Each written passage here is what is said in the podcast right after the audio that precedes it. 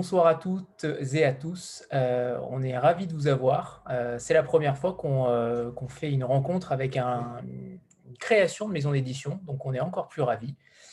donc on est avec Lola Nicole et Sandrine Thévenet et Marie-Laure Pasco, qui travaillent donc chez Les Avrils, qui s'est créé donc en janvier 2021 qui a une histoire particulière puisqu'elle aurait dû se, créer en, avril 2020.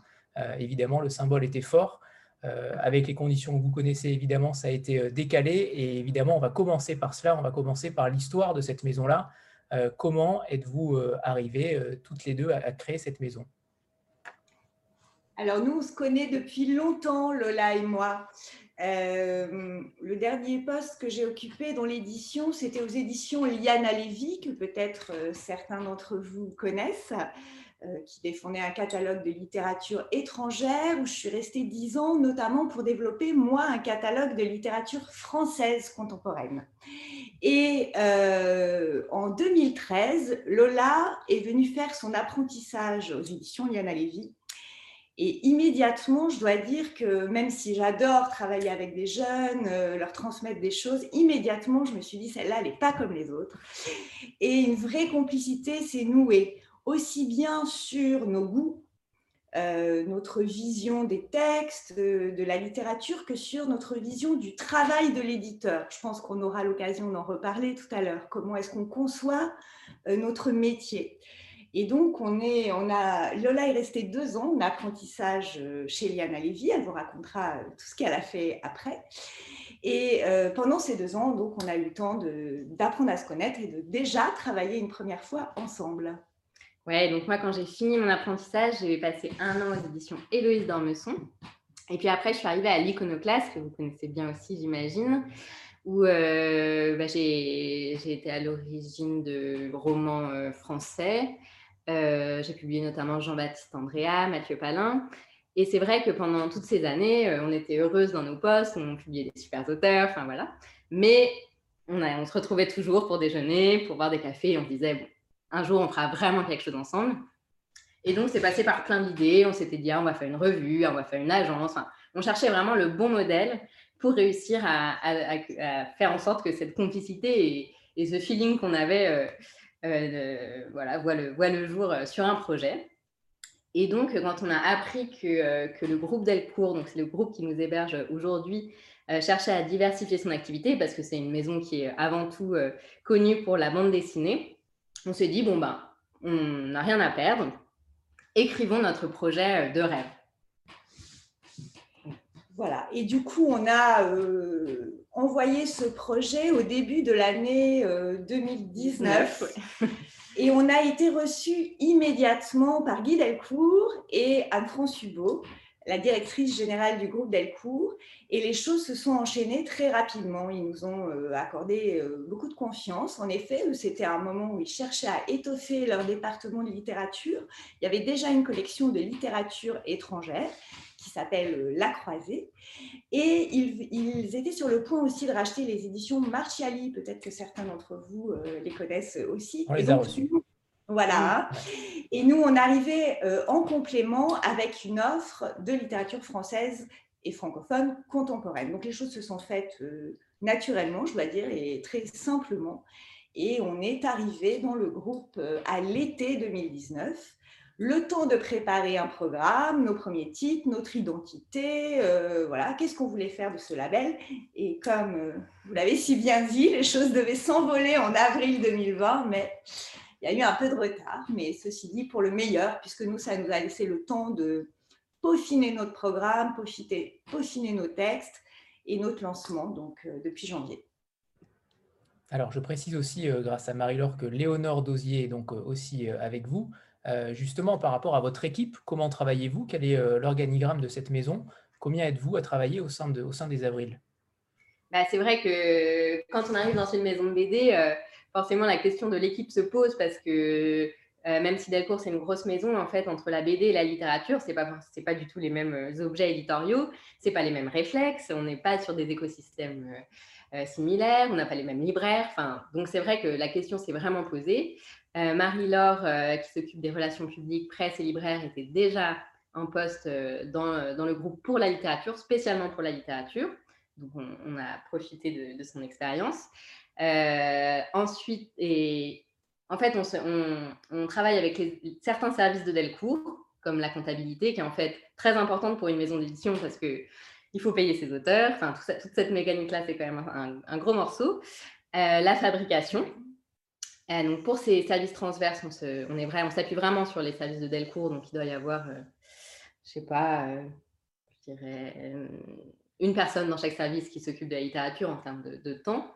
Et puis sur les équipes vraiment dédiées littérature, donc il y a Marie-Laure, Léonore Dosier qui s'occupe de toute la partie commerciale et diffusion. Charlotte Rénière qui est dans la salle aussi s'occupe du marketing. Donc en gros, je dirais qu'on a une dizaine en interne à travailler euh, autour du projet euh, littérature et du collectif littérature, parce qu'on est vraiment un collectif euh, au sein du groupe Delcourt avec effectivement les, éditions Marchiali, les Avril et cette collection littérature étrangère, La Croisée. Donc oui, on doit être une dizaine en interne. Après, sur le plan strictement éditorial, c'est Sandrine et moi qui dirigeons vraiment les Avril sur les choix des textes, sur toutes les décisions vraiment oui, peut-être d'ailleurs que ça peut vous intéresser, ça, de savoir un peu comment ça se passe. Euh, donc, nous, on a été euh, vraiment totalement libres de nos choix euh, d'identité de, la marque. Hein. donc, identité graphique, on en parlera tout à l'heure. Mais évidemment, et c'est le plus important, indépendance totale sur la ligne éditoriale, le choix de nos textes. Donc, toutes les deux, on lit, les projets arrivent par nos réseaux. Euh, et également spontanément. Les manuscrits nous arrivent aussi spontanément. Donc, on lit beaucoup, beaucoup, beaucoup chacune de notre côté. Quand il y a quelque chose qui nous plaît et qui correspond à ce qu'on souhaite publier, on en parle. La décision se fait à deux. Le travail éditorial avec les auteurs, qui est quelque chose qui nous, nous tient très à cœur, par rapport à des maisons plus grandes qui publient beaucoup, nous, le temps qu'on consacre aux auteurs à échanger avec eux sur leurs textes, sur leurs projets, est assez euh, important et c'est quelque chose, euh, enfin, on y tient beaucoup. C'est ce qui, pour nous, fait quand même le, cœur de notre métier. Donc ça, l'une ou l'autre prend en charge ces navettes avec l'auteur jusqu'à la fin, où celle qui n'a pas travaillé euh, très précisément et très en profondeur sur le texte porte un dernier regard sur, euh, sur, sur, ce travail, ce qui nous permet l'une et l'autre de porter les projets, d'en parler, de les défendre euh, avec autant d'énergie, d'enthousiasme et de, connaissances fines euh, du contenu et de l'univers d'un auteur. Alors ça, juste pour une petite parenthèse, c'est assez rare dans l'édition parce que c'est vrai que le couple auteur-éditeur est, est, assez mythique. Il y a toute une mythologie autour de ça. C'est vraiment un éditeur qui a son auteur avec un couple super fusionnel. Et ça, c'est vrai que c'est ce qu'il y a de plus répandu dans l'édition. Euh, et c'est vrai que nous, on avait aussi un, peu envie de redistribuer ces cartes-là, euh, qui nous semblaient en fait euh, intéressantes sur certains points, mais on s'est dit, ben, si on travaillait en collectif, en binôme, qu'est-ce que ça donne? En quoi ça pourrait être intéressant? Et c'est vrai que depuis, bah, depuis un an que plus d'un an qu'on travaille euh, ensemble vraiment euh, précisément sur les textes, on se rend compte que ça n'est que euh, du bonus. C'est-à-dire que les choses que Sandrine voit, moi je ne les vois pas, les choses que je vois, Sandrine ne les voit pas. Et c'est vrai que ces regards sont très complémentaires. Et ça, c'est une grande chance. Et en fait, je pense que c'est très rare de pouvoir, de pouvoir le faire humainement. C'est-à-dire que d'être d'accord, d'avoir assez de confiance, de respect pour pouvoir travailler vraiment à deux, bah, c'est quelque chose de très rare et, on, on, sait que c'est précieux et du coup on profite vraiment de toutes les ressources que nous permet cette relation-là. Là où dans des maisons euh, plus traditionnelles, c'est vraiment euh, un auteur et un éditeur en tête à tête et puis, euh, et puis voilà. Donc, donc ça c'est vraiment, je pense, une des spécificités de notre façon de travailler nous aujourd'hui. Alors on, on, on s'est attardé un peu longuement sur ce travail éditorial parce que vous comprendrez, pour nous les textes et les auteurs, c'est vraiment au cœur de notre réflexion. On ne vend pas des petits poires, on ne vend pas des choses formatées, on vend des créations littéraires et euh, ça, c'est important. Après, l'édition, c'est vraiment une chaîne de conviction. Et le collectif, ensuite, nous, on passe le relais à des gens qui vont aller au-delà de ce travail. Marie-Laure pour la presse, pour la relation libraire, pour les programmateurs de festivals, Léonore, qui elle travaille avec les représentants sur le terrain qui vont en librairie, qui nous aide aussi à avoir, prendre un peu de hauteur, sur, euh, un peu de recul pour euh, mettre en scène, si je puis dire, au mieux les textes pour pouvoir les, les défendre et les porter dans les mains des lecteurs. Et, Charlotte aussi, qui a ce regard-là, je les salue vraiment parce que cette idée-là de, travail ensemble, euh, c'est important pour nous toute seule dans notre bureau à éditer les plus beaux textes du monde parce qu'on les adore. Ça ne sert pas à grand-chose. Le but du jeu, c'est vraiment de les partager avec le plus grand nombre. On ne parle jamais assez, euh, assez trop du travail éditorial. Donc merci, euh, merci Sandrine et Lola. Euh, justement, par rapport à, cette, à ce binôme, à ce duo, s'il y a un texte qui plaît à l'une et pas à l'autre, est-ce qu'il y a un arbitre au sein de la maison? Non. il faut que l'une de nous euh, fasse euh, un, un compromis. il faut qu'on se mette d'accord. Ouais, alors par contre, ce qui est peut-être important à dire, c'est qu'il y a un grand respect de, des sensibilités quand même de l'une et de l'autre. Nous, on a un socle commun, on le sait de goût des choses assez narratives. Euh, ce, alors, avant tout, quand même, une langue, un style. Euh, une langue euh, maîtrisée, un auteur qui euh, travaille son écriture. Ça, c'est important. Sans ça, on ne fait pas de littérature française contemporaine. C'est le préalable à tout. Ensuite, nous, on aime bien qu'il y ait ce petit regard de côté de l'auteur pour nous parler du monde dans lequel on vit. On ne fera pas des choses trop abstraites, trop expérimentales. On aime que ce soit quand même ancré dans l'aujourd'hui, euh, dans, l'époque, dans la société dans laquelle on vit.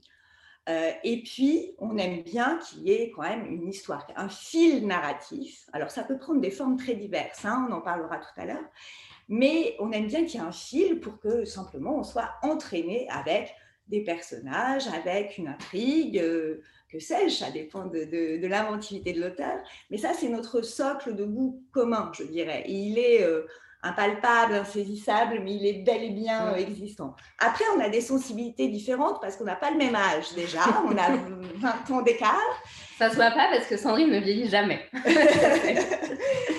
mais évidemment, dans les propos, dans les, dans les thèmes qui sont très en résonance avec l'actualité, on a évidemment des sensibilités différentes et il convient de les respecter. Alors, si vraiment on n'est pas d'accord, la réponse est non, parce que les bons projets, on en reçoit tous les jours tous les jours.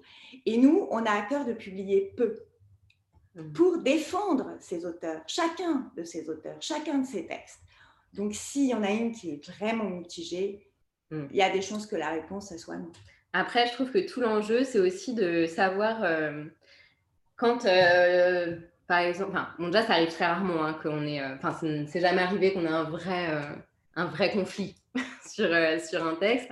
Après, je trouve que tout l'enjeu, c'est de réussir quand l'autre nous dit ce truc est génial pour telle et telle raison, de même si nous on a un, a priori, euh, euh, ça nous a pas tout à fait touché, c'est quand même vraiment d'écouter l'autre et de se dire qu'est-ce qu'il trouve là-dedans? Enfin, et du coup, je trouve que si enfin, c'est vraiment dans l'échange et de se dire bon bah, on a les goûts communs, on se connaît. Euh, si l'autre trouve qu'il y a un truc intéressant, c'est qu'il y a un truc intéressant. Donc déjà, on va pas balayer d'un revers de manche en disant c'est nul. Donc, il y a, vraiment, je trouve, cet effort euh, de, se mettre à la place de l'autre et de se dire ben, qu'est-ce qu'elle a trouvé dedans, euh, pourquoi moi je ne le vois pas, qu'est-ce qui est intéressant.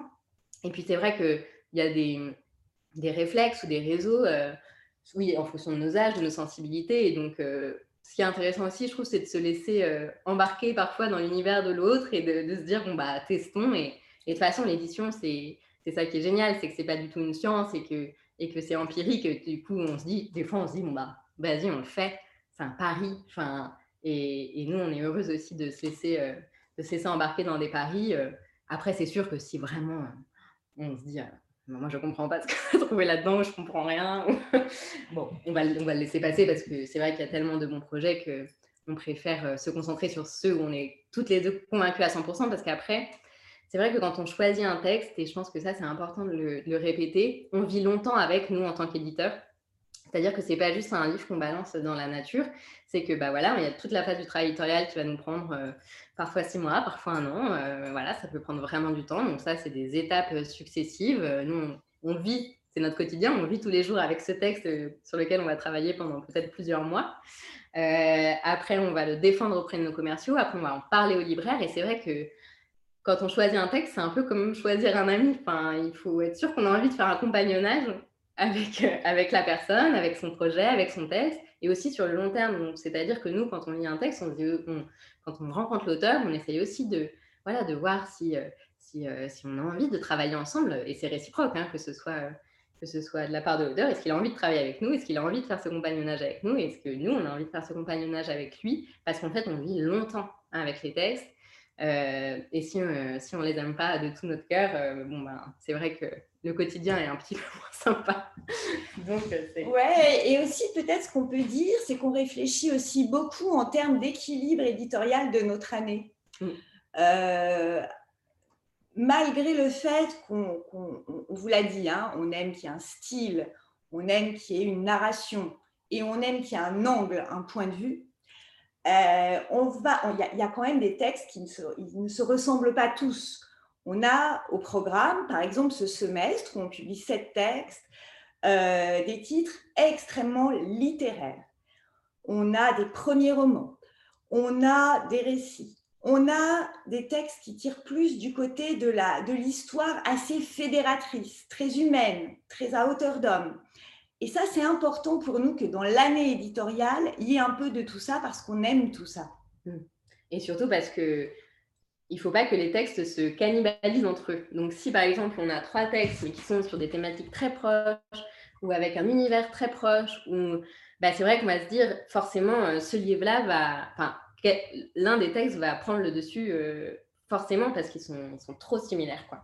Donc c'est vrai qu'il y a aussi cette idée de, du choix euh, en fonction de ce qu'on a autour. Quoi. Donc c'est vrai que ça fait beaucoup de, de fils pour qu'un texte, paramètres. de paramètres, oui, de paramètres, pour qu'un texte vraiment soit publié euh, chez nous entre le nom de notre publication, on publie 10 livres par an. Donc, enfin, en gros, en ce moment, pour vous faire une petite idée, on reçoit une 6, 6 à 10, 10 projets par jour donc c'est colossal. Et donc, euh, donc entre publier 10 titres et, tous ces, tous ces paramètres-là, c'est sûr que ben, avant qu'un livre soit publié aux avril, c'est un, petit, euh, un petit parcours. On sent en tout cas que la réflexion de la maison d'édition a été faite vraiment bien en amont, euh, ce qui est assez surprenant. Et par contre, ce qui est extrêmement courageux, c'est que vous arrivez à lancer des premiers romans, beaucoup de premiers romans. La, majorité sont des premiers romans. Et tout à l'heure, vous parliez, Sandrine, euh, du style de l'auteur.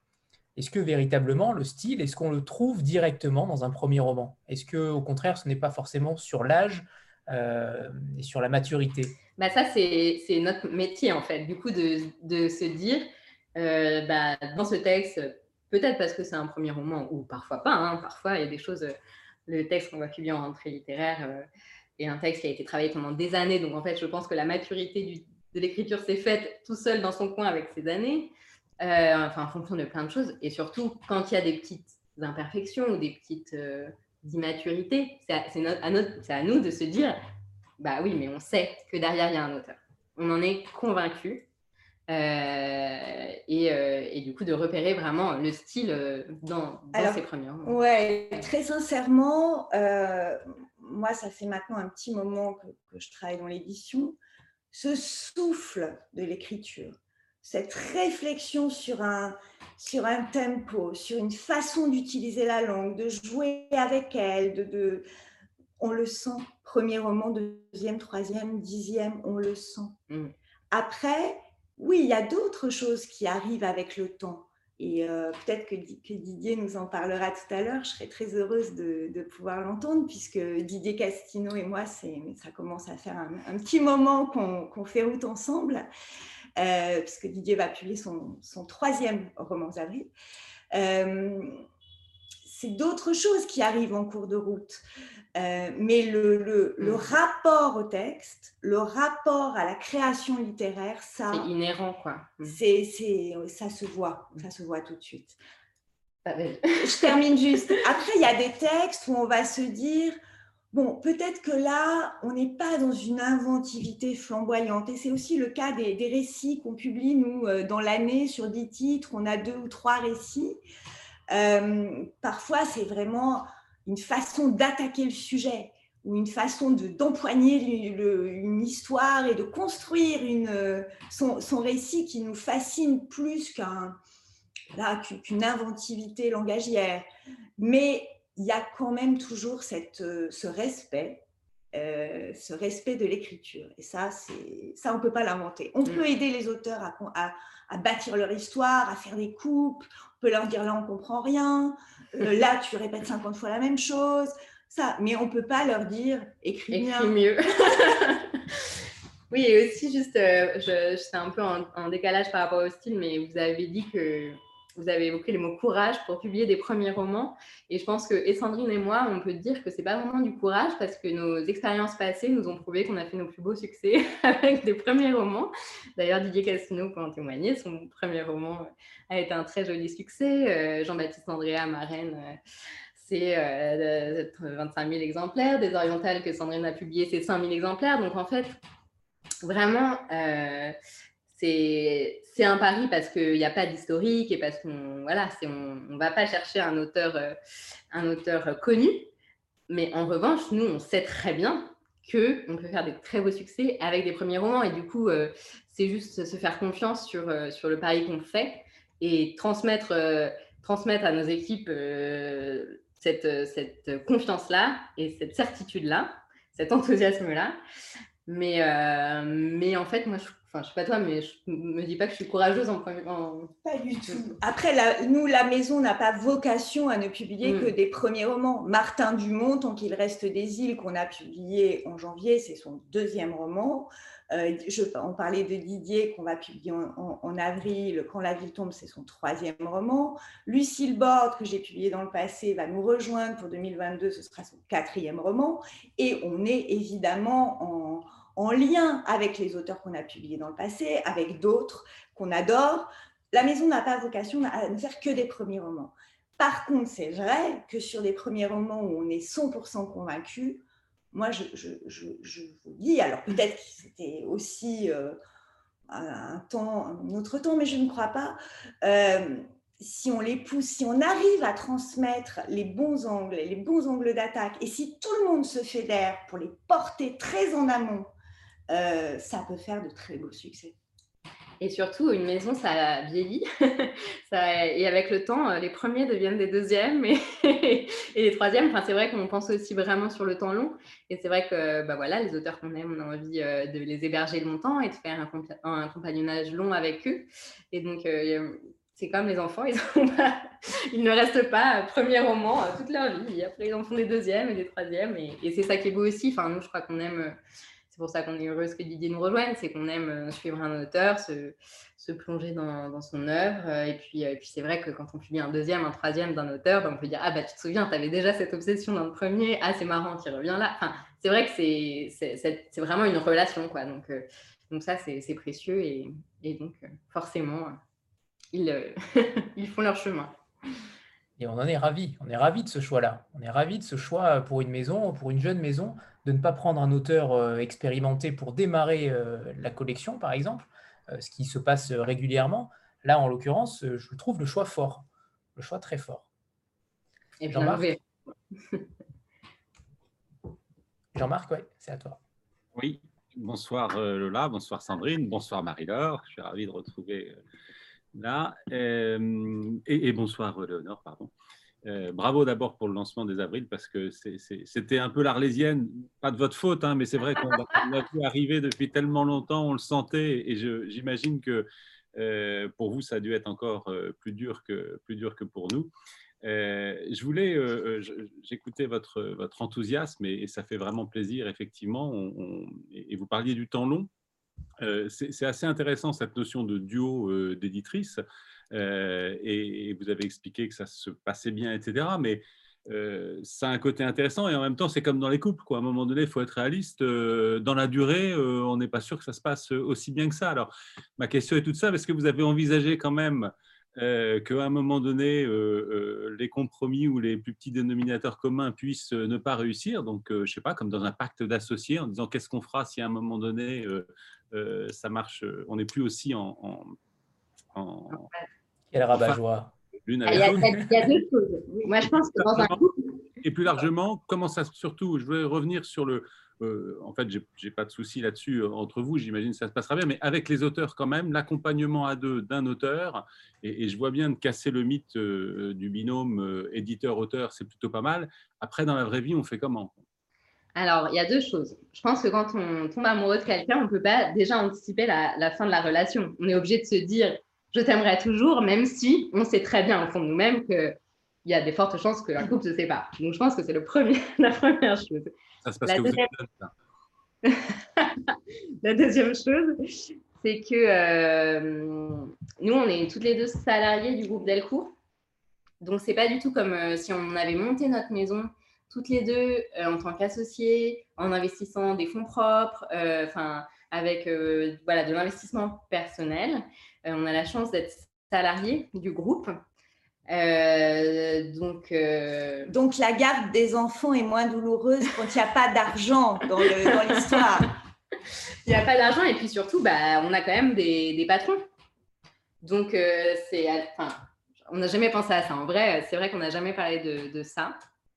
C'est vrai. Hein mm. On est mais par contre, j'imagine que s'il y avait un problème, ben, ça sera à la direction d'arbitrer, enfin, et de et de nous aider à prendre des choix euh, douloureux. Ou, voilà. Donc ça, je pense que... Mais ça nous protège beaucoup, je trouve. oui, euh, et après, ben, c'est comme tout dans la vie. Moi, je crois que c'est aussi une question de, de, prise de hauteur et d'un minimum d'intelligence. Quand on a aimé faire les choses, quand on, si à un moment, euh, il y a la nécessité de, de réfléchir autrement, on ne va pas tous sacrifier euh, sur l'autel de la discorde. Il s'agit de discuter jusqu'au bout des choses. Après, très franchement, là, on est à une période où nous, on, est, on fête notre lancement. On a un magnifique programme pour l'année. 2022 est très avancé. On a des projets jusque dans six ans. Bon, on en reparlera dans quelques temps. Hein. Puis après, je pense que c'est vrai que si, euh, en fait, ouais, si on, si on pense à ça dès le début, en fait, euh, s'il n'y a, pas, voilà, s'il a pas de choses administratives en jeu, ben si on pense à ça dès le début, on ne fait rien. Enfin, voilà, c'est vrai, je pense que c'est le, c'est le risque de vivre. on pense en fait moins à des, à des problématiques de, de, Discord, et je me suis peut-être mal exprimé, que plutôt au principe de dire peut-être que finalement, dans le temps, on sera plus toujours deux à accompagner euh, un auteur. Ah, bien sûr. Ah oui, ah oui. Dans l'organisation. C'était, ah, bah, ça, ça, effectivement, ça, on va voir. Bah, de toute façon, ce qui est super en ce moment, c'est que même si, euh, comme, comme vous l'avez dit, les, les, bases sont très euh, solides, on a pensé euh, le projet, bah, tout est empirique. Enfin, on, on, expérimente, on fait plein de choses. Pour l'instant, effectivement, ce modèle tient. Alors après, pour les auteurs, bah, Didier, si, si tu as envie d'intervenir à un moment, c'est vrai que toi, tu as, tu as vécu le one-to-one avec, avec Sandrine, puis le, le binôme. Donc, euh, pour l'instant, on a l'impression que... Oui, alors après, c'est vrai que cette question-là, euh, reformulée ainsi, elle, a le mérite aussi de, poser quelque chose. C'est que ben, nous, on a eu quand même huit mois de, voilà, d'attente où on a beaucoup avancé sur, euh, sur la réflexion sur le programme et sur le travail éditorial, et où du coup, c'était assez confortable, facile et très agréable de travailler comme ça. Si demain, on a 11 textes au lieu de 10, ça n'a l'air de rien pour vous. Hein. Nous, ça nous change, ça change la vie, je vous assure. Et que, euh, voilà, il y a un projet qui est euh, un peu plus complexe euh, à gérer. Évidemment, peut-être qu'on fera différemment, que l'une prendra totalement en charge et que l'autre sera sur un autre projet. L'idée, c'est en effet, nous aussi, d'évoluer dans nos pratiques au fur et à mesure du temps, du contexte et des projets. Mm. Après, c'est vrai que très, très basiquement, on, adore vraiment ce temps éditorial ensemble aussi. Enfin, ce plaisir-là, euh, je pense qu'on essaiera, même si effectivement, euh, euh, parfois on n'aura pas forcément le temps et tout, c'est vrai que je pense que c'est quelque chose qu'on aimerait préserver. parce que parce que c'est là qu'on s'éclate aussi, qu'on a des idées, que enfin voilà. on a quand même passé l'après-midi à, à, rentrer des corrections toutes les deux, à débattre de choses sur un texte, donc Anne-Sophie? Bonsoir. Alors, vous parliez des, livres que vous recevez, donc qui sont suffisamment, enfin, qui sont nombreux chaque jour, plus tout le travail éditorial pour ce que vous avez prévu de publier. Comment s'organise du coup une journée type avec tout ce qu'il y a à faire en si peu de personnes? Alors, ben, en fait, c'est ce qui est génial et fatigant dans ce métier, c'est qu'il n'existe aucune journée type. C'est-à-dire qu'on ne peut pas se dire, ah bah tous les jours, on arrive, on ouvre les manuscrits, puis après, c'est vrai que c'est vraiment tous les jours différents. et que. Comment on fait? Je ne sais pas comment. Ouais, en plus, je me suis arrêtée dans mon élan quand je vous ai parlé de la chaîne éditoriale, parce que je vous ai parlé du travail qu'on fait sur les textes, je vous ai parlé de l'équipe, mais il y a toutes des parties extrêmement pénibles, hein, mais qui sont très chronophages de euh, relecture des de négociation des contrats de relecture des contrats, de euh, coordination de la fabrication. Donc la fabrication, c'est de, la mise en page, euh, de la correction, euh, travail avec le service de fab. Des échanges avec le service des droits qui cède les droits en poche à l'étranger, qui décline les vies des livres ailleurs. donc il y a énormément de choses quand on est éditrice, comme on l'est nous, euh, à la tête de notre label. Euh, et du coup, c'est vrai que, alors là, je, parle pour moi parce qu'on n'a pas forcément le même rapport aussi à l'organisation du temps. Euh, pour moi, c'est un combat. de préserver une bulle suffisamment longue pour me concentrer sur des problématiques de texte euh, et donc ça, je, le fais euh, sur une journée de temps en temps quand je n'ai rien d'autre dans la journée, ou sur le week-end, ou sur le soir. Euh, notre travail aussi, ça fait partie de notre mission, ça tu, tu pourras développer, c'est aussi de représenter le label et d'être aussi présente dans l'animation de la marque. Et ça, je peux vous dire que ça prend beaucoup, beaucoup de temps, et en particulier à Lola. non, alors en fait, alors, c'est vrai que nous, par rapport euh, justement à des grandes maisons où euh, tu vas être éditeur et du coup, tu vas de tes auteurs, tes textes, et une fois que tu as lâché le texte, tu fais plus rien et tu réfléchis plus à rien. C'est vrai que nous, ce qu'on aime dans cette façon de travailler, même si effectivement, c'est pas forcément évident de réussir à trouver des moments pour se concentrer, euh, on jongle entre vraiment beaucoup de disciplines, mais par contre, ce qu'on aime beaucoup, c'est avoir une vision à 360. Et c'est vrai que, que nous, on a, voilà, on a vraiment la partie littéraire euh, des textes euh, qu'on adore et, c'est vraiment le cœur de notre métier. Mais après, c'est vrai que qu'on aime bien réfléchir à quel, comment, comment on les transmet, comment on les vend, comment... Et, et en fait, c'est un métier à la fois très littéraire, très commercial, et de, de voir comment tout ça s'agence, c'est quand même passionnant. Et de se dire, ben voilà, on peut avoir une réunion euh, sur... sur la communication, sur euh, les réseaux sociaux, sur, euh, sur comment on fait un live pour présenter notre maison. En plus, aujourd'hui, il faut tout réinventer, donc ça nous demande beaucoup d'adaptation. Et après, justement, aller voir un agent et puis négocier un contrat. Et puis après, faire une réunion commerciale sur des chiffres. Et puis aller changer de papier. Et voilà. Donc en fait, ça, c'est vrai que c'est assez vertigineux et, il faut avoir une sorte de plasticité. Euh, et puis aussi, bah, voilà, aller prendre un café avec un auteur, passer deux heures au téléphone avec un auteur. Mais euh, moi, je trouve que c'est aussi pour ça que c'est un métier euh, extrêmement riche et dans lequel vraiment on ne peut pas s'ennuyer. Ouais, non, mais complètement. Nous, c'est aussi ce qu'on aime. Et, et, et, pour être complètement franche, c'est vrai qu'on est un peu chiante parce que nos bébés, on ne on veut, pas les lâcher comme ça. Et donc, on veut pour eux le meilleur. Et, vouloir le meilleur, ça veut dire qu'on martèle euh, comment euh, nous, on les voit, est-ce que ce positionnement-là, il est bon, et comment on fait pour les défendre, et comment on fait pour les rendre visibles. Mais parce qu'il n'y a rien de plus triste que l'auteur que vous aimez, le livre que vous adorez, il va dans un coin, dans un carton, on l'ouvre vaguement et hop, il est retourné. Il, n'a pas il a une vie extrêmement courte et il ne s'est rien passé. C'est un feu de paille. Ça, c'est quelque chose qui arrive évidemment, vu le nombre de textes qui paraissent euh, chaque mois, c'est évident que ça arrive. Mais voilà, nous, on a ce, ce petit regain-là, sans cesse d'envie de, et d'énergie pour les pousser le plus loin possible. Donc, ça nous demande d'être présente sur tous les fronts. Mm. Après, oui, c'est vrai que c'est c'est parfois pas facile de, bah, ce que disait Sandrine, de se ménager euh, du temps, euh, de pas se dire, bon, allez, je vais quand même lire ce manuscrit ce, week-end, comment, comment on fait pour. Euh, mais bon, après, je pense que c'est un peu comme dans tous les métiers, de, aussi de direction de quelque chose, d'un petit label ou d'une petite société où ben, c'est vrai qu'on a, voilà, il faut valider les choses, il faut que ça soit en temps en heure, faut que, voilà, donc on fait ce qu'on peut. Puis des fois on en. Comme je vous l'ai dit tout à l'heure, on va essayer de dégrainer les sept titres du catalogue. Euh, on va peut-être commencer par le premier, euh, Les grandes occasions d'Alexandra Matine. Est-ce que d'ailleurs le choix des... Euh, parfait, placement de produits parfait. Franchement, euh, super. c'est le, le, premier livre de la maison, donc c'est un choix quand même extrêmement fort. pourquoi celui-ci? Et est-ce que le programme a évolué depuis avril 2020 est-ce que l'ordre de parution a évolué? Euh, Oui, tout à fait. Euh, alors, les grandes occasions, ce n'est pas le premier, parce qu'ils ont, ils ont été deux à sortir euh, le même jour, avec tant qu'il reste des îles de Martin Dumont.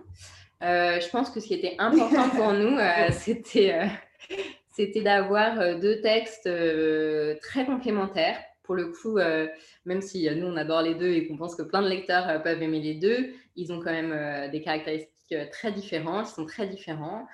Euh, les grandes occasions, c'est vraiment un livre qui nous a bouleversés. Enfin, c'est, je ne sais pas si certains l'ont lu, mais c'est vrai que nous, c'est un livre qui nous a vraiment pas laissé indemne. Enfin, et tous les gens qui le lisaient se disaient ah mais c'est donc une grande histoire de famille et où chacun vraiment peut reconnaître un frère, un cousin, un, père et, et, et dès que quelqu'un ce livre, il disait oh, Mais c'est tellement ma mère, il faut que je lui offre. Ah, mais c'est tellement ma sœur. Et, on s'est dit Bah voilà, ce texte-là, c'est un texte euh, euh, dans lequel chacun peut se retrouver, chacun peut se reconnaître, euh, qui, qui, décrypte avec énormément de lucidité, de maturité, la dynamique des liens familiaux.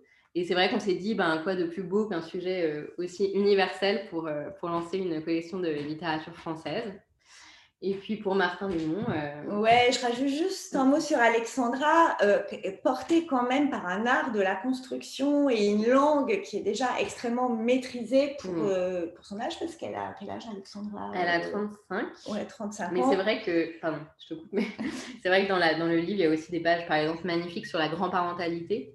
Et je trouve qu'aujourd'hui, on se demande souvent, mais ah mais c'est mon histoire, je l'ai vécu dans le témoignage, etc. Enfin, je trouve que c'est très présent quand même dans, les, dans la façon dont on parle des textes aujourd'hui. Et c'est vrai qu'Alexandra, il y a ce truc où elle peut, elle se met complètement dans la peau d'une d'une grand-mère, de la relation qu'elle entretient avec ses petits-enfants. Enfin, et du coup, les, c'est vrai que les premiers lecteurs nous avaient dit, notamment les, éditeurs de poche, parce que euh, on l'avait fait lire aux éditeurs de poche très en amont, il sortira d'ailleurs au livre de poche, ils nous avaient dit, mais c'est quel âge a-t-elle? Et, c'est vrai qu'on aurait pu penser que c'était une femme qui avait vécu euh, déjà mille vies et qui avait 80 ans, alors que c'est une toute jeune femme. Ouais, et donc très complémentaire avec le texte de Martin euh, Dumont, Tant qu'il reste des îles, qui pour le coup est un deuxième roman. Le premier ayant été publié par Delcourt Littérature, devenue La Croisée maintenant. Et Martin était un des rares auteurs euh, français, francophones au catalogue, et il avait très envie d'avoir des camarades de jeu en littérature française. Et donc, euh, l'éditrice de La Croisée nous a euh, très, très spontanément proposé de, de, découvrir son travail. Et là, ce qui nous a plu, c'est vraiment cette idée de départ de Martin, de partir d'une île une île euh, bretonne, hein, elle n'est pas nommée, mais elle les symbolise toutes, une île qui est sur le point de ne plus en être une, puisqu'un pont se construit pour la relier au continent. Et un qui est le personnage principal, qui travaille euh, dans un petit chantier naval, lui a au départ pas vraiment d'avis sur ce pont, mais ce qu'il sait, c'est que ça va changer la vie des Iliens et que ça va changer la nature même de ce qu'est une île, un refuge, un secret, un abri, un endroit euh, paradisiaque? Est-ce que ça va le changer pour le mieux ou pour le pire? L'humanité qui se dégage du livre et de ce personnage de Lénie, euh, nous, nous a complètement bouleversés. C'est un livre très pudique, tout en retenue. On n'est pas dans une émotion qui fait dresser les poils toutes les pages, par exemple, comme Alexandra, mais c'est la fulgurance bah, d'une image qui est, très simple, qui, sont nos vies minuscules, pour reprendre le titre de Michon. Voilà, ce sont les vies minuscules, mais ça, ça nous touche aussi. L'histoire est super bien construite. Donc voilà, les deux livres étaient très complémentaires. Et en ces temps, euh, on a tous envie de, de prendre l'air.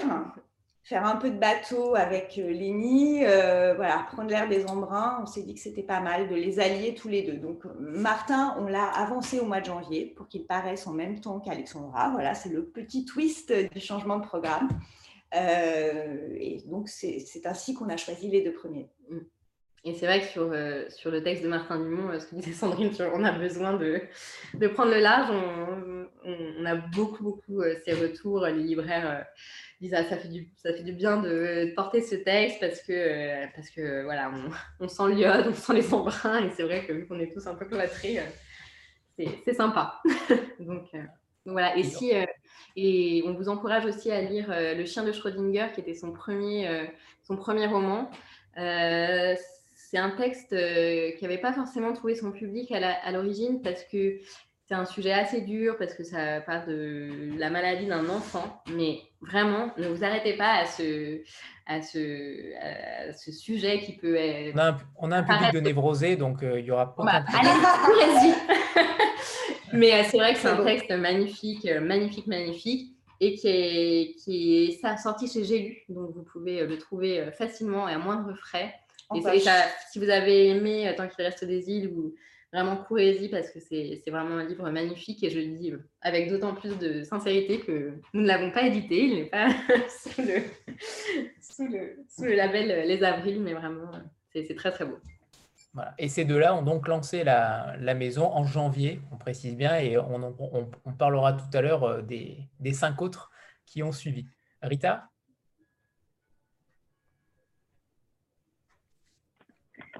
Bonsoir, bonsoir à tous. Alors, euh, ma question concerne tout simplement euh, enfin, le, le, nom de votre maison d'édition, comment s'est fait ce choix et euh, donc pourquoi les avrils. Et peut-être j'en profite aussi pour évoquer votre identité graphique et ses couvertures colorées. Peut-être si vous pouvez aussi nous en parler un petit peu plus. Merci. Ah oui, c'est une super question et puis en plus, c'est très lié, les deux. Euh, les avrils, bah, c'est vrai que quand euh, du coup euh, le projet a été, a été validé par, par Guy Delcourt, on s'est dit bon, bah, maintenant il faut trouver, il faut trouver un nom. C'est vrai qu'on n'en avait pas quand on a proposé le projet. Et donc on a fait des listes, des listes, des listes de plein de noms. Et puis à un moment, on s'est dit, bah, en fait, qu'est-ce qui nous rassemble toutes les deux? Enfin voilà, revenir un peu à des choses assez simples. Et je pense que ça, c'est quelque chose qui, qui anime vraiment notre réflexion depuis le début. C'est comment revenir à un peu de simplicité, un peu de choses directes. Enfin voilà, on avait envie d'être un peu concrète. Et, euh, on s'est dit, ça, part d'une anecdote très bête, qui est qu'on est nés toutes les deux en avril. Donc on s'est dit, ah, avril, bah, avril, c'est un super mois, c'est quand même le, mois de notre naissance. Mais c'est surtout euh, bah, le mois du printemps, le mois des promesses, du renouveau, des graines qu'on plante, du sillon qu'on creuse dans les champs. Enfin voilà, on aimait bien toute cette, toute cette idée-là. Et puis après, s'est je ne sais pas vraiment comment on l'a mis au pluriel, mais en tout cas, c'était vraiment important pour nous de, signifier le collectif, déjà parce qu'on est deux. Donc, c'est vrai qu'avoir un nom au pluriel, ça avait vraiment beaucoup de sens. Et puis, on avait vraiment envie que, tout le monde puisse abriter sous ce nom. Donc, que, que tous ceux, on parlait de la chaîne de conviction, mais que tous ceux qui participent à cette chaîne de conviction soient abrités sous, ce pluriel-là. Euh, et puis voilà, c'est vrai que c'est, on dit toujours, je sais pas, quand on nous croise au bureau, on dit ah bah il y a les avrils. enfin, voilà, donc ça, on aimait bien ce, côté-là. Et puis ce son aussi, voilà, les, avrils. C'est plus joli. Alors oui, le, le, pluriel, c'est un petit accident euh, qu'on aime bien à l'oreille, les avrils. Euh, et c'est plus joli que les décembre. et, pour la charte, euh, alors évidemment, on a réfléchi dans tous les sens. On s'est dit, bon, belle cour, on nous attend au tournant. C'est la mode des illustrations partout. Hein. Vous en voyez partout des très belles illustrations sur les couvertures. On est en plein de mode là.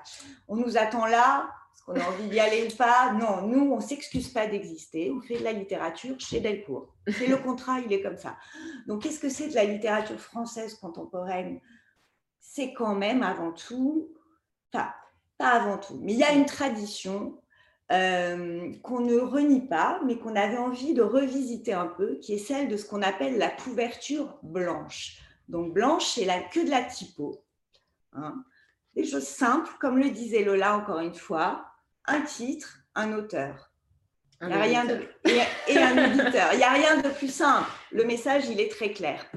C'est ça une blanche, une couverture typo, sans illustration, et sont ces images aussi qu'on voit beaucoup, qui sont très belles hein, souvent, mais qui parfois se ressemblent un peu toutes. C'est des images d'agence, euh, la, nuque de la femme, l'avion, le chat, euh, on, les, on, les, voit tous. Et tout se ressemble sur les tables des libraires. On ne distingue plus vraiment une image d'une autre. Le fait de revisiter une couverture blanche, euh, la grande tradition, c'est Gallimard, le nom vient de là, mais chez Sabine Vespizer, c'est une blanche, chez POL, c'est une blanche. Mais de la revisiter en la modernisant, avec des couleurs un peu pop, euh, une typo très moderne, faite par un jeune, garçon, créateur de typographie. Ça, c'est quelque chose qui nous plaisait. Euh, on a fait appel à un studio graphique qui s'appelle Atelier 25, dont on a découvert le travail, notamment pour le festival Oh les beaux jours à Marseille. Elles font toute l'identité graphique de ce festival et c'est formidable ce qu'elles font sur les couleurs et la typo. Elle, travaille aussi sur la charte d'une collection chez Stock, euh, Musée. Et donc, on est allé les voir. Couleur, typo, c'est ce qu'elles savent faire. Et elles, elles ont réfléchi à cette charte. Donc ça, c'est pour le principe. Avec un petit bonus, ce sont des gardes à l'intérieur euh, en couleur. Et puis au dos, euh, on ne voit pas très bien là. Hmm. Plus là, on voit rien. Peu importe. là. Des textes très courts, des résumés très courts, une phrase tirée du texte pour donner un tout petit peu l'univers, euh, voilà, dans la voix de l'auteur. La voix de l'auteur, exactement. Et une bio où on raconte un peu pourquoi il a écrit ce texte, ou en tout cas d'où ça vient, le rapport entre lui, sa biographie et cette œuvre.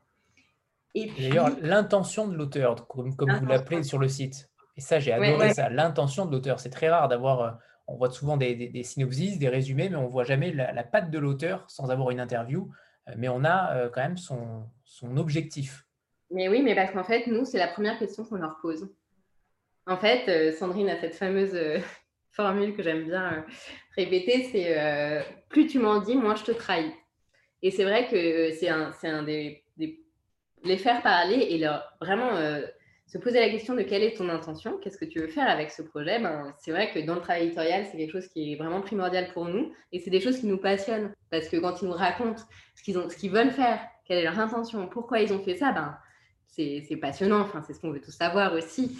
Et c'est vrai que du coup, pour nous, c'était important de valoriser aussi euh, le projet, euh, l'intention, ce qu'ils ont envie de dire, enfin, de, vraiment mettre en valeur euh, ce qu'ils veulent faire. Donc ça, c'est sûr que... Mais en fait, pour revenir vraiment à la couverture, en fait, rien que de concevoir ça, c'est des heures de travail, en fait. Rien que de, quand on construit tout, euh, tout est choix, tout est parti pris. Et du coup, se dire, en fait, on va faire un résumé de 400 signes maximum parce qu'on se rend compte que, en fait, on n'a peut-être plus envie de passer deux heures en librairie à lire une quatrième, que personne n'aime les quatrièmes et que, et ben en fait, faire une quatrième de 400 signes, c'est très difficile. Euh, et donc, en fait, euh, tous ces choix-là ben, paraissent en fait des minuscules choix quand on a le produit, le, livre fini. Mais en fait, bah, quand on était vraiment dans la conception, euh, c'est vraiment énorme. Et c'est vrai que ça, euh, ça arrive rarement dans une vie d'éditeur, parce que souvent on arrive dans des maisons installées, dans des collections installées, où tout est déjà charté, où tout est déjà décidé. Et donc, euh, donc c'est vrai que tous ces petits choix-là, ben, c'est des, des, heures de réflexion, d'échange entre nous, et ça, on ne s'en rend pas forcément compte. Euh, effectivement, quand on a l'objet terminé. Euh. Oui, et puis c'est vrai qu'on est quand même dans un milieu, l'édition, de vieux réflexes. Hein. Tout le monde fait un peu la même chose. Je parlais tout à l'heure des images, mais pour les quatrièmes, c'est pareil. On a l'impression qu'il y a des codes là pour écrire toujours ces mêmes bah, quatrièmes. D'ailleurs, on, on, a écrit un paquet nous-mêmes. Oui, c'est vrai. bon, avec toujours point bouleversant, point. à la fin. Tandis que. Un beau jour. voilà, bon, et nous, on n'avait pas envie de ça. Euh, on avait envie de, ben voilà, que l'objet dans son entièreté soit à la hauteur euh, de ce que l'auteur a mis. Il ne faut quand même pas oublier qu'un auteur, il travaille pendant des mois, des années parfois sur un texte. Euh, si nous, on fait le choix de le publier, ça veut dire prendre des risques euh, bon, déjà beaucoup de travail, d'énergie, vous avez compris, mais aussi des risques financiers. Ce n'est pas notre porte-monnaie, mais c'est quand même celui du groupe. L'idée, c'est quand même de faire attention à ça et donc que ces choix soient maîtrisés. Donc ce risque-là, euh, il, le, il faut le réfléchir.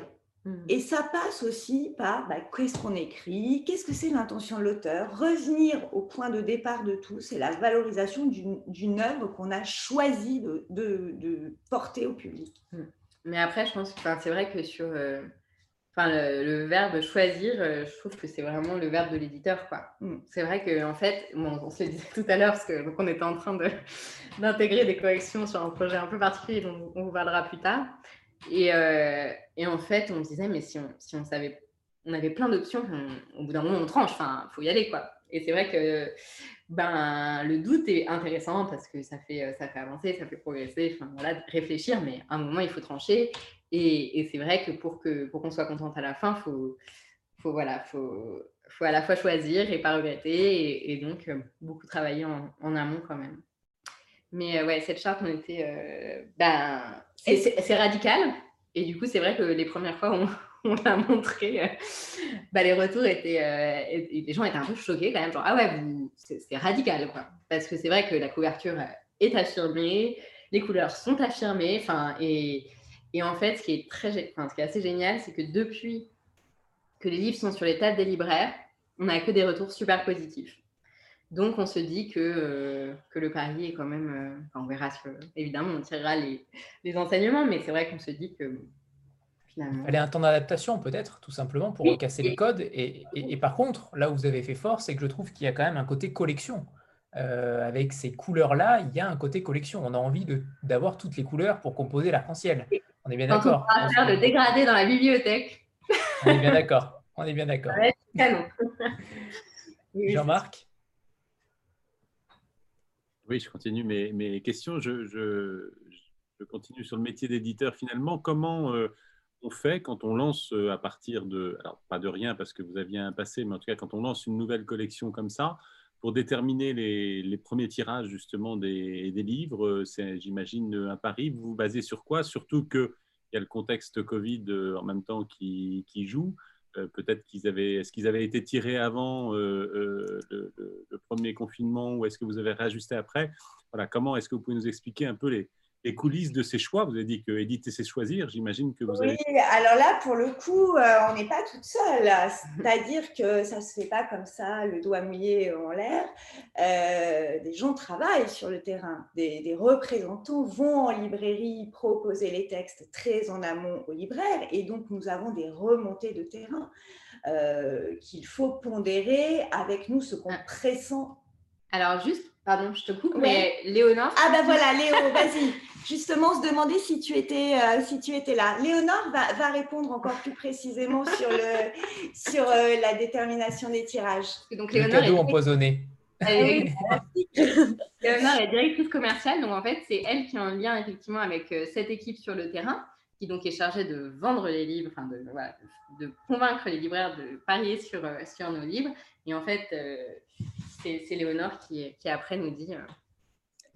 Euh, euh, oui, nous, on avait plein de défis là parce qu'en fait, euh, on avait à la fois donc une maison sans historique, comme on dit, c'est-à-dire qu'on savait pas, on n'avait pas, on n'avait pas d'expérience sur ce qui allait nous arriver. Donc, on, s'est, on, a, on a discuté tous ensemble, on s'est dit, bon, à peu près, dans nos rêves les plus fous, qu'est-ce qu'on pense que, quel public on peut obtenir et tout ça. Et puis, on avait un deuxième défi qui était que on avait une équipe de représentants, qui est donc l'équipe d'El Sol, qui sont des représentants qui travaillent la BD et qui commencent à travailler la littérature là, euh, maintenant.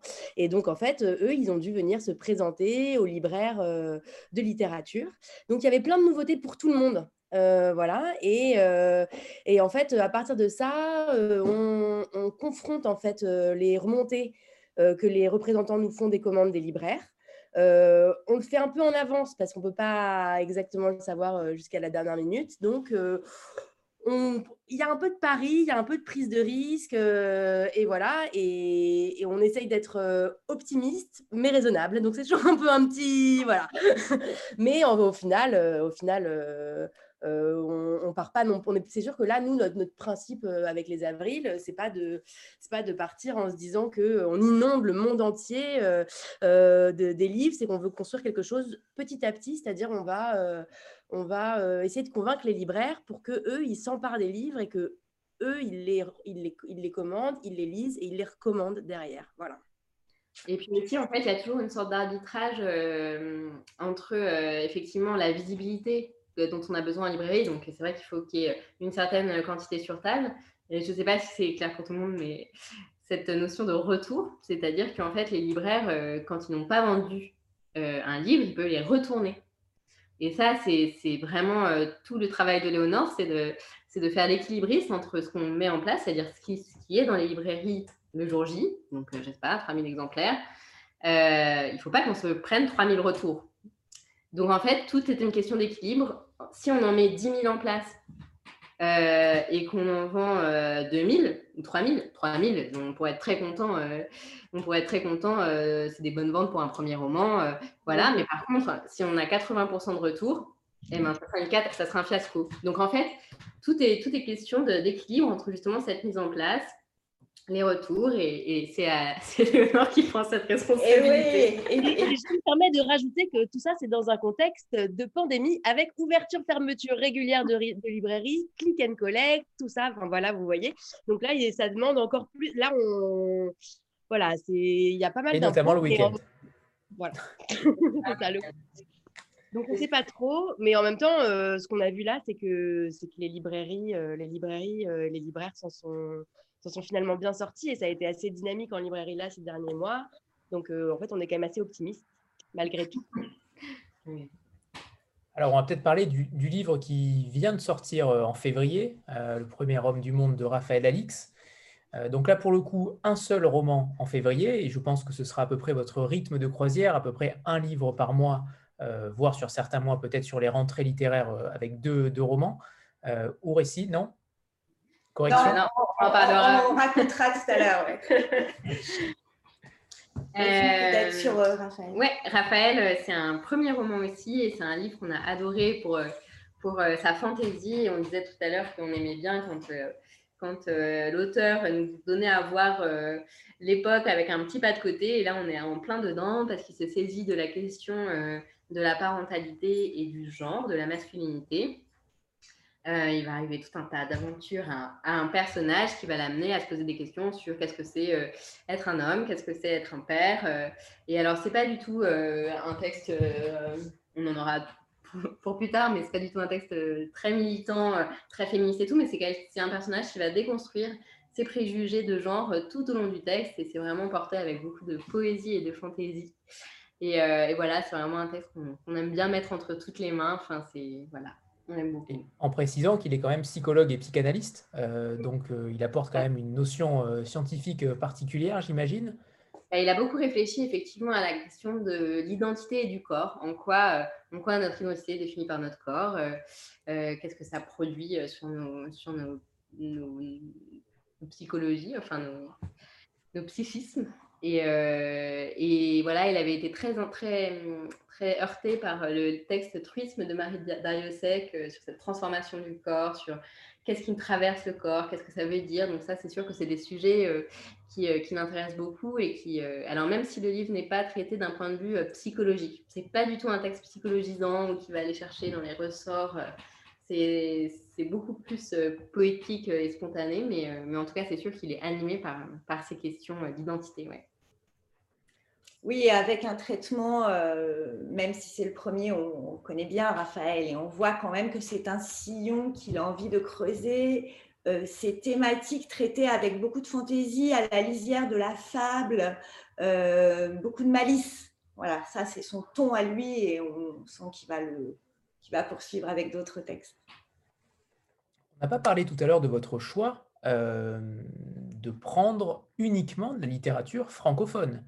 Euh, ça aussi, c'est un choix euh, assumé, euh, alors que beaucoup d'éditeurs vont vers les littératures étrangères, même si en ce moment c'est déjà plus difficile avec le coût des traductions. Mais qu'est-ce qui, qu'est-ce, qui vous, qu'est-ce que la littérature francophone vous apporte de plus que les autres? Alors déjà, il y a deux choses. C'est que nous, on aime bien parfaitement maîtriser la langue dans laquelle on découvre les textes. Et voilà, même si on parle d'autres langues, ce n'est pas suffisamment euh, fluent pour, euh, voilà, pour être dans la, saveur de, l'écriture, donc on lit des textes français, c'est la langue qu'on parle, c'est la langue qu'on maîtrise. Donc déjà, ça, ça nous paraît très important de découvrir une œuvre dans sa langue originale. Et puis, moi, je crois que ce n'est pas tout à fait le même métier. J'ai une admiration énorme pour les éditeurs de littérature étrangère qui défrichent comme ça des catalogues du monde entier. Ce sont d'autres réflexes, d'autres réseaux, une autre façon de, faire venir les textes à soi par des agents. Et, Liana Lévy le faisait. Yana Lévy, on est, on est Absolument. Mais vous remarquerez que euh, le, le, catalogue euh, était essentiellement dédié à la littérature étrangère, italienne avec le succès qu'on sait, mais pas seulement, hein, euh, américaine, plein de langues, et que le français était très, très peu présent dans son catalogue. et j'ai eu l'immense chance qu'elle me fasse confiance pour développer ce catalogue de littérature française. Mais finalement, il, n'est apparu euh, que euh, depuis une dizaine d'années, ce qui correspondait voilà, à, ce moment-là. Euh, et alors oui, Yana, évidemment, elle, elle, travaille aussi sur, sur, des, sur des textes français, mais je, je, crois néanmoins, moi, hein, là c'est moi qui parle, que ce n'est pas tout à fait le même métier. C'est pas le même, pas le même réseau parce que c'est vrai que nous, euh, si on a à défricher dans tous les projets qu'on reçoit, nous n'avons pas à défricher le monde. Donc c'est déjà deux choses euh, assez différentes. Effectivement, euh, la littérature étrangère, ça passe beaucoup par du réseau, des agents, des éditeurs étrangers qui nous ressemblent. Enfin voilà, il y a des espèces de, de filiations entre éditeurs de différents pays qui se créent chose que nous, on n'a jamais, bah, on jamais été en poste sur ce genre de littérature, donc c'est vrai qu'on n'a pas ce réseau, très pragmatiquement. Et puis aussi, il y a quelque chose de vraiment euh, inhérent euh, à la littérature française, c'est que nous, quand on achète un texte étranger, il y a tout le travail de traduction, donc euh, il y a un travail très fin de trouver le bon traducteur pour le bon texte, donc ça c'est vraiment un, le, boulot littéraire, je trouve, est, vraiment concentré euh, là-dessus, enfin, repérer, choisir la bonne personne qui va traduire le bon auteur, créer vraiment ce couple traducteur-auteur. Et puis après, évidemment, il y a un petit travail sur la traduction, mais c'est vrai que par rapport à ce que nous, euh, on fait en littérature française, c'est assez différent. Nous, c'est vrai qu'on peut travailler, on peut vraiment retravailler les textes avec les auteurs, alors qu'en littérature étrangère, ben voilà, il y a la traduction, mais c'est vrai qu'on ne va pas dire à l'auteur euh, américain, ben en fait, ta fin, je sais pas, euh, je trouve qu'elle est un peu, un peu faible, ou elle pourrait être améliorée, ou est-ce que tu as pensé à ça, ou, quelle est, quelle est l'intention? Enfin, voilà. Et c'est vrai que nous, euh, on aime bien justement avec les textes français ces, textes où on va pouvoir aussi euh, aider l'auteur à avancer dans son projet. Enfin, tout, tout cet accompagnement-là et toute cette relation avec l'auteur, c'est vrai qu'on l'a moins en littérature étrangère. Et puis on aime, bah, c'est vrai qu'intellectuellement, c'est super quand, quand bah, quand on dit à l'auteur, bah là, je sais pas, moi, je ne comprends pas. Là, est-ce que tu peux m'expliquer euh, ce personnage, on en fait quoi? Enfin, Et c'est vrai que tout ce travail narratif, euh, euh, vraiment sur l'histoire, ben, quand on passe une journée dans un texte qu'on adore et qu'on et qu'on dit, ah, ça fonctionne pas, mais alors quelle solution on peut trouver que... bah, Ça, c'est vraiment, vraiment super intéressant. Voilà. Et puis aussi, donc ça, c'est sur des manuscrits finis, enfin des projets très aboutis. Euh, mais aussi, on peut être euh, à l'initiative de commandes, par exemple. Euh, là, je pense plutôt au récit qu'au roman. on, vous en parlera un peu plus tard, mais on peut se dire ah bah là, tu trouves pas qu'il y a un sujet super. on sent dans la société qu'en ce moment, bah, ce sujet quand même, c'est hyper intéressant. On adorerait voir un livre dessus. Il n'y en a pas. et du coup, vraiment, cette idée de trouver le bon auteur pour le bon sujet, être à l'initiative de textes de commandes, euh, en roman, ça marche rarement très bien parce qu'il faut quand même la petite flamme de l'auteur pour euh, réussir à, créer de la fiction. Mais en récit, c'est vrai que ça marche très très bien et, et, c'est sympa aussi d'être de, à l'origine de, quelque chose euh, sur, sur ce type de texte. Et ça, effectivement, encore une fois, on ne peut pas le faire en étranger. Est-ce qu'il y a une possibilité que cela évolue ou au contraire, euh, on laisse plutôt ça à la croisée? Euh, J'imagine que ce On laisse ça contraire euh, de la croisée et de Marchiali. Après, française, on précise toujours française et francophone. parce que là, ben, en 2022, on va publier une autrice québécoise. à la fin de, de, cette année, on va publier une autrice congolaise. Donc c'est vrai que français et francophone, on parle vraiment de la langue, mais par contre, ça nous voilà, vive le Québec. On, a, pas... On a une grande histoire d'amour avec le Québec dans ces rencontres, donc en effet, ah, le Québec. Très bien. Parce que vous recevez des, des, éditeurs et auteurs. oui, oui, oui, tout à fait. Eh ben, peut-être, voilà. Parfait, c'est parfait. On, aura à cœur de diffuser notamment un récit l'année prochaine québécois, donc, donc on peut quand même sortir un peu des frontières, hein, on n'est pas, on pas chauvine, mais par contre, on garde la langue.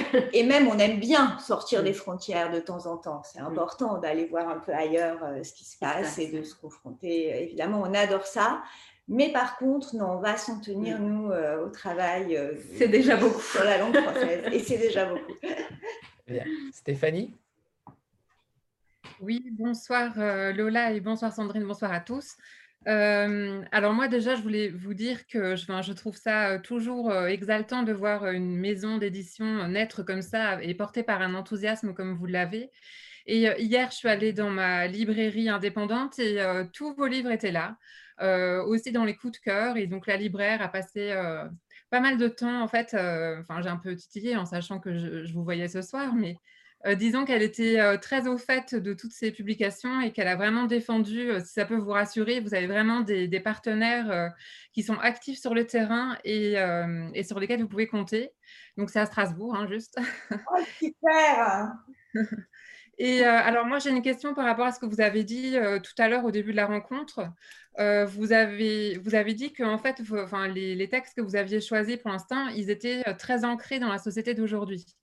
Euh, alors, est-ce que ça veut dire que vous attendez vraiment des, euh, des, sujets brûlants d'actualité, enfin des problématiques très contemporaines? Euh, Est-ce que ça veut dire aussi que vous excluez des textes qui se passeraient à d'autres époques? Mmh. et que du coup, enfin, parce que même des textes qui se passent à d'autres époques, ils peuvent très bien dire les, les travers, les dysfonctionnements ou les problématiques de notre société actuelle. Du coup, c'est ça que je n'ai pas bien compris tout à l'heure. C'est super de poser cette question, ça nous tient très à cœur. Ça nous tient à cœur, on en a beaucoup parlé. Ouais, moi j'ai eu la chance de publier La nuit des béguines d'Aline Kinner, troisième roman d'Aline Kinner, qui se passait au Moyen Âge dans une communauté de femmes. Et ce texte-là nous parlait magnifiquement de la sororité et magnifiquement de, voilà, de la question de, oui, du féminisme en fait. Alors que tout, de, des plats jusqu'aux vêtements, tout, tout l'ancrage était au Moyen Âge. Donc évidemment, euh, non, on ne cherche pas le sujet d'actu, le sujet chaud. Au contraire, la littérature, ça ne sert pas à ça. Si on a envie d'avoir des sujets brûlants, on lit le journal, on écoute la radio. Ou des docs. Euh, Ou des docs, des docs. Voilà. Par contre, ce qui, ce qui nous intéresse, c'est le regard de l'auteur, que le regard de l'auteur ne soit pas déconnecté de la société dans laquelle on vit. Ça peut passer par des sujets très intimes. La famille, le couple, le deuil, pour Didier, dont, dont on reparlera, l'engagement politique, aussi dans le livre de Didier. Mais sa façon de le raconter, euh, elle est d'aujourd'hui, elle est de maintenant et d'aujourd'hui. Mm. Le texte d'Alexandra Matine, également sur des thématiques de voilà d'une femme qui a consacré sa vie à ses enfants et maintenant qu'ils sont grands, elle veut absolument les réunir, mais ça ne se passe pas comme elle veut. C'est pas une thématique brûlante, c'est très universel. Par contre, la façon dont Alexandra, de par son, son âge, de par sa langue, le traite, c'est ancré dans l'aujourd'hui. Mm. Oui, ça peut être assez subtil, comme, euh, mais, mais je pense que oui, se dire que bah, ça, ça, ça, pourrait être écrit finalement que, que, maintenant et que ça rend compte euh, d'un oui, d'un état d'esprit de, de l'autrice aujourd'hui. Mais c'est vrai que, et nous on adore justement, bah, c'est très rare en fait les projets justement euh, historiques qui sont construits suffisamment bah, un peu comme la nuit des béguines, où vraiment à chaque page, tu te dis, eh oui, c'est tellement aujourd'hui, alors que ça se passe au Moyen-Âge et que, en plus, Aline, c'était quelqu'un qui, euh, qui, était historique, sur le plan historique, vraiment irréprochable, avec des sources incroyables, etc. Et en fait, ça, on, adore, c'est juste assez rare en fait de trouver des, bons projets euh, à la fois historiques, mais qui ne restent pas au niveau de l'historique et qui justement euh, angle pour que euh, bah, justement ça nous fasse réfléchir à l'aujourd'hui et que ça soit vraiment un miroir entre, entre les deux époques. Donc, euh, donc c'est vraiment une super question et, nous, on, a, on, a, hâte de trouver, je pense, notre projet historique. Ouais, on a deux, trois choses sur le feu. Mais peut-être aussi pour compléter, ça peut faire une petite transition avec le livre qu'on va publier en mars qui s'appelle Supernova. Euh, c'est l'histoire d'un homme qui est retiré euh, dans un petit maset euh, sur les hauteurs de la Méditerranée, donc dans, la forêt, mais il voit la mer, et il, il a fait le choix d'être complètement à l'écart des hommes, et sa passion dans la vie, c'est l'astronomie. Toutes les nuits, il regarde le ciel, il découvre une supernova, c'est une étoile qui est en train d'exploser, qui en mourant explose. C'est un truc dingue, ça n'arrive jamais, enfin une fois par siècle. Et du coup, sa découverte euh, fait que ça attire tous les médias sur place, notamment une journaliste qui va absolument avoir un scoop, une interview de cet homme. Euh, donc, elle va, elle va le traquer. Donc, cette histoire, a priori, qu'est-ce qu'elle nous dit de l'époque? Est-ce que c'est un sujet brûlant, ça, la supernova de Korzybski, euh, l'univers a priori, non. L'histoire est très haletante, elle est construite sur 24 heures, l'écriture est d'une très grande poésie. A priori, non. Et eh bien si, en fait, parce que ça nous dit qu'on est tout petit dans un univers qui parfois nous écrase, et Dieu sait que depuis quelque temps, je crois qu'on le sent tous très très bien, qu'on est tout petit dans cet univers. Ça nous dit beaucoup de la, de la course aux médias, du scoop, ça nous dit beaucoup aussi des choix de vie qu'on peut faire. L'envie d'échapper aux autres et de se retirer du monde, bah, ça nous a tous beaucoup traversé ces derniers temps, je pense. Euh, et l'envie aussi de, bah, de réussir et de rendre son papier parce qu'on est payé pour ça et qu'on on doit faire son travail, c'est aussi quelque chose qui nous parle de l'époque dans laquelle on vit. Mmh. Donc voilà, peut-être pour répondre aussi un, un, petit peu à votre question. Mmh. Qui sera en mars, donc c'est Dimitri Kanchelov. C'est bien ça. Exactement, Supernova. Et euh, vu Strasbourg, on a un super roman à paraître euh, qui se passe pas tout à fait à Strasbourg, mais ça, viendra. Pas loin. Et à Dunkerque. Euh, alors, on va peut-être passer à celui de, Didier Castino, Quand la ville tombe, qui lui sort en avril, donc un petit peu plus tard. je, crois que Didier est là et est-ce qu'il pourrait nous dire tout simplement son intention, l'intention de l'auteur? Alors, est-ce que Didier est là? Il est là. moi, je ne pensais pas, je pensais être spectateur de cette réunion. Je ne pense pas parler, mais je trouve que Sandrine et Lola euh, sont beaucoup plus clairs que moi pour mes intentions, parce que moi, je parle très peu, et Sandrine me fait parler, en fait, et donc elle me trahit, elle m'a jamais trahi. Et, euh, mais euh, mes intentions c'est toujours très compliqué de, au départ de, savoir pourquoi on écrit un, texte. Euh, après, les intentions évoluent aussi euh, au fil de l'écriture, euh, avec la rencontre des éditeurs. Mais c'est vrai que j'avais envie de continuer mon travail sur, sur à la fois ma place dans le monde, quoi, notre place dans le monde, et en même temps nos, les petites choses du quotidien qui nous, ben, qui nous tiennent, quoi. Et euh, arriver à trouver un point de tension entre euh, ces histoires intimes et ces histoires euh, avec un grand H. Voilà, donc l'histoire de deux personnages qui ont fondé une famille, un couple, et il se trouve que ce couple va se perdre puisque la, la, femme, le personnage féminin va, mourir écrasé sous le poids d'un balcon qui va se décrocher euh, de la, dans une ville. Quoi. Donc ça parle aussi de cette ville qui se, qui se décompose, j'allais dire, qui est, euh, qui est faite d'immeubles euh, insalubres. Je pense en particulier à Marseille, ville où je vis. Et c'est vrai que moi, je voulais un récit très bref, très court au départ. Et euh, mon héroïne, euh, elle mourait, sous, elle mourait donc sous le, sous poids d'un balcon. Et puis, il y, a, Lola qui m'a dit, il faut que tu creuses cette question de l'effondrement. Donc, j'ai creusé la question de l'effondrement et je trouve que c'était une très bonne idée et que je n'aurais jamais pu faire ça si, bah, Lola ne m'avait pas suggéré cette idée qui m'a paru tout de suite évidente. Donc ça répond aussi aux questions sur le rôle de l'éditeur et le travail euh, que j'ai toujours estimé comme étant un travail de collaboration avec, euh, avec l'éditeur. Donc voilà, euh, mais ça m'est toujours très difficile de parler de, mon texte, donc ah bah ça fait très longtemps qu'il a été écrit. et, et, voilà, mais bon, peut-être que Sandrine et Lola. et eh oui, on reprend. Non, c'est vrai que nous, ce qu'on adore dans ce texte, c'est que ça pourrait. Euh, enfin voilà, c'est l'histoire d'un deuil, mais en fait, euh, là où la force de Didier, c'est vraiment de réussir à faire un grand texte de vie justement, euh, dans, ce, dans ce, de cet entrelacement entre à la fois une mort qui est forcément politique, parce que bah voilà, quand, on, quand on meurt à cause des manquements d'une ville, euh, c'est quand même euh, quelque chose de déjà politique, en fait. Enfin, cette mort n'aurait pas dû advenir si, si tout le monde avait fait son boulot. donc, dans cette mort qui est déjà politique et en fait, dans, ce, dans le deuil de ce personnage masculin, va se tresser vraiment toutes les petites choses qui font la, beauté de la vie, la beauté de la vie en couple, de comment on réinvente son couple, de comment on arrive à, composer, comment on arrive à, faire cette guerre euh, intime.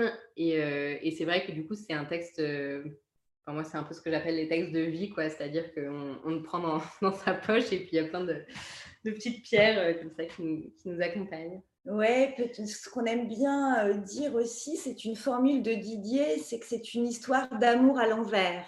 C'est-à-dire que c'est au moment où cette femme disparaît que son mari se remémore tout ce qui a fait la saveur de leur histoire en couple. Ils ont jamais voulu, euh, ils ont toujours voulu lutter, s'engager, manifester. Ils emmènent leurs enfants en manif. Euh, ils n'ont jamais voulu être un couple comme les autres. Nous, on n'est pas comme les autres. On ne se tient pas la main au cinéma. voilà. Et en fait, si, dans la vie, quand on a trois enfants et qu'on travaille, il y a quand même des moments où on est un petit peu un, peu comme les autres. Mais c'est fait avec tellement de de justesse de regard, que oui, c'est vraiment leur, histoire d'amour qui nous est livrée et à la fin, c'est quand même l'amour qui triomphe. Peut-être qu'on peut dire aussi plus largement sur l'œuvre de Didier, et c'est quelque chose qu'on aime, c'est que Didier, c'est quelqu'un qui creuse son sillon. Euh, Après le silence, qui est le premier livre publié euh, en 2015 autour de... c'est un monologue d'un fils à, son père. D'un fils à son père. À père à son fils son père disparu est tombé sous le, voilà, le, poids d'un moule à l'usine. Euh, il, retrace la vie de cet homme. Déjà, il y avait les germes de qu'est-ce que c'est que la disparition d'un être proche et qu'est-ce que c'est que l'engagement politique, puisque ce, père-là euh, était euh, syndicaliste. Deuxième roman de Didier un peu plus tard, Rue Monsieur le Prince, autour de Malik Oussekine et de la course funeste de, Malik Oussekine, mort sous les coups de, la police en 86. Pareil, les, thèmes étaient là. Mais à chaque fois, il les, traite avec euh, sa langue à lui, quoi, qui est complètement inimitable, avec ses digressions. Il retombe toujours sur ses pattes. Il peut aller faire des, grands détours dans la grande histoire et revenir sur un focus tout petit sur le rond que fait la tasse de, thé laissée le matin au moment où le, où le personnage s'en va. Voilà, il y a beaucoup d'ampleur dans les livres de Didier et, euh, une musique qui, bah, qui est la sienne et qu'on adore. Et oui, un peu comme euh, le chien de Schrödinger pour Martin Dumont, on peut que vous encourager vraiment à, à lire ses premiers textes qui ne sont pas chez nous, qui sont chez Diana Levy et voilà, qu'on adore et que et qui sont magnifiques et ce qui, on est d'autant plus fiers de, de t'accueillir, Didier, chez nous. et, on comprend donc pourquoi euh, Didier Castino est édité en avril. Exactement. Alors là, justement, sur les choix des deux textes qui paraissent en avril, euh, c'est un choix fort aussi. C'est, euh, j'imagine que ça doit être sentimental aussi par rapport à, ce choix-là. clairement, on ne publie pas des textes en avril quand on s'appelle les avrils par hasard. Euh, j'imagine que non. Euh, et donc le deuxième texte est un récit. Pour le coup, ce sera le premier récit. Euh, de la oui, alors c'est vrai que ben, nous, on avait envie un peu de faire un, temps fort de ce mois d'avril. Et c'est vrai que, comme vous le savez, il y a quand même une sorte de, saisonnalité éditoriale, la rentrée de septembre, la rentrée de janvier, entre-temps, on ne sait pas trop. Enfin, et nous, on s'était dit, ben, un peu comme tout ce qu'on fait, on, avait envie un peu de prendre le contre-pied de ça et de se dire, ben, voilà, nous, avril, ça va être notre mois et on va faire une sorte de, de rentrée d'avril, enfin, en tout cas, un, printemps pour nous, euh, dans un moment où les éditeurs, habituellement, parce qu'évidemment, toutes les cartes ont été un peu rebattues avec, euh, avec la pandémie, mais euh, avril, c'est pas un mois forcément. Enfin, les éditeurs s'intéressent pas vraiment à ce mois, il est Voilà. Et nous, on s'est dit, bah, ça sera le nôtre. Euh, donc, effectivement, les textes qu'on publie en avril ont, des enfin, ont un poids, effectivement, euh, euh sentimentalo. Et, aussi, on, disait tout à l'heure qu'on on avait à cœur de construire nos programmes avec des textes différents. Effectivement, bah, Lydia Castino, c'est sûr que c'est son troisième roman. On avait envie de, l'accueillir en ce mois. Et puis, euh, et puis la famille, qui est un projet complètement, euh, complètement dingue. Donc, euh, quand on disait qu'on était en train de pointer des corrections tout à l'heure, on est dans la dernière ligne droite de cet énorme bouclage qui va peut-être nous prendre la, une partie de la nuit. et parce qu'en en fait, on n'habite pas ensemble dans la vraie vie. Contrairement aux apparences. Contrairement aux apparences. Sandrine a une famille. Mais, euh, mais voilà, donc c'est un projet complètement dingue, donc je vais laisser Sandrine parler. Alors, la famille, qu'est-ce que c'est? Euh, La famille, c'est une communauté euh, religieuse de 3000 personnes qui sont cachées, enfin en tout cas inconnues de leurs voisins en plein Paris. Et, depuis 200 ans, cette famille, en fait, regroupe huit familles qui se marient entre elles, qui souvent habitent dans les mêmes immeubles, qui euh, ont euh, une vie réglée par des rites qui, viennent de loin. Hein. Depuis 200 ans, des rites se perpétuent. Et je vous le dis tout de suite comme ça, parce que pour vous montrer à quel point ce sujet est fascinant. Euh, comment on, rappelle, on rappelle, Sandrine, pardon, que c'est un récit, donc que tout est vrai. Hein. vrai. Faire préciser, voilà. pas un roman. Habituellement, je ne le présente pas du tout comme ça, je le, je le présente comme la, la, narratrice dont je vais vous parler le fait, mais là, je voulais quand même vous le, vous le dire, parce que c'est fou, c'est un sujet de fou. Euh, il se trouve que ce quartier, qui est l'Est parisien, euh, où j'habite, euh, dans ce quartier, on est plusieurs quand on a des enfants à voir euh, à la sortie de l'école, euh, en écoutant les autres parler au café, que quelque chose est un peu étrange avec ces familles qui se déplacent en bande, les gamins qui sont tous cousins, qui se ressemblent un peu, qui n'ont pas le droit d'aller en classe verte, qui n'ont pas le droit d'aller aux anniversaires chez les autres, mais ont impossible de savoir. Est-ce qu'ils sont témoins de Jéhovah? Est-ce qu'ils sont mormons? On ne sait pas, personne ne parle. Et ce sujet, quelqu'un s'en est emparé et a enquêté pendant un an et demi. Elle s'appelle Suzanne Priva, dont la vie, elle est journaliste, mais pas du tout fait diversière ou pas du tout spécialiste de ces questions de société, plutôt, euh, elle fait scientifique. plutôt scientifique, disons, pour faire court. Elle fait des grands papiers sur l'hydraulique pour, euh, pour des entreprises américaines. Enfin voilà, elle a, elle a plusieurs cordes à son arc. Et elle aussi vit dans ce quartier et elle aussi a observé des amis de ses enfants sur les photos de classe qu'elle ne voit jamais chez elle, dont les enfants disent qu'il y a quand même quelque chose qui est étrange. Elle entend des rumeurs au café. Euh, et elle commence à investiguer. Elle va chercher dans les archives, elle va chercher dans la généalogie, elle va regarder sur les réseaux sociaux ce qui se passe et elle va rencontrer des témoins. Ça, c'est pour vous camper l'histoire. Et Lola, tu vas peut-être rajouter quelques mots sur le, le traitement et le, résultat. Bah oui, en fait, euh, ce qui est vraiment. effectivement, le sujet en soi est déjà complètement captivant parce que on imagine euh, donc ces huit familles euh, à la base qui ne se marient qu'entre elles depuis 200 ans. Donc, vous imaginez tout, ce que ça comporte de, de, de, bizarrerie. Mais en fait, euh, le, point, le point de vue de Suzanne, enfin, la force du texte de Suzanne, c'est que c'est pas un doc où elle livre euh, tout en pâture comme ça. On est vraiment avec elle dans l'enquête. Donc, c'est-à-dire qu'on commence le livre, on remarque des choses bizarres. Et puis après, on suit vraiment la, le, fil qu'elle tire. Et tout d'un coup, enfin, oui, au fil des pages, vraiment, la fresque se met en place. Donc, avec d'où ça vient. Et de fait, ça vient en fait d'une d'une communauté euh, janséniste euh, euh, voilà, en début du, début 19e pour, pour cette communauté-là, très rigoriste, hein, une branche très à part du jansénisme qui a perduré. C'est ça, donc comment, comment cette pensée religieuse s'est formée, puis comment ces huit familles se sont rencontrées, comment elles ont décidé d'unir leur destin, et comment comment ça a perduré pendant 200 ans. Parce que des sectes, il y en a, il y en a tout le temps. Il y en a, enfin, voilà, on, en connaît, il y a des groupes qui s'éteignent.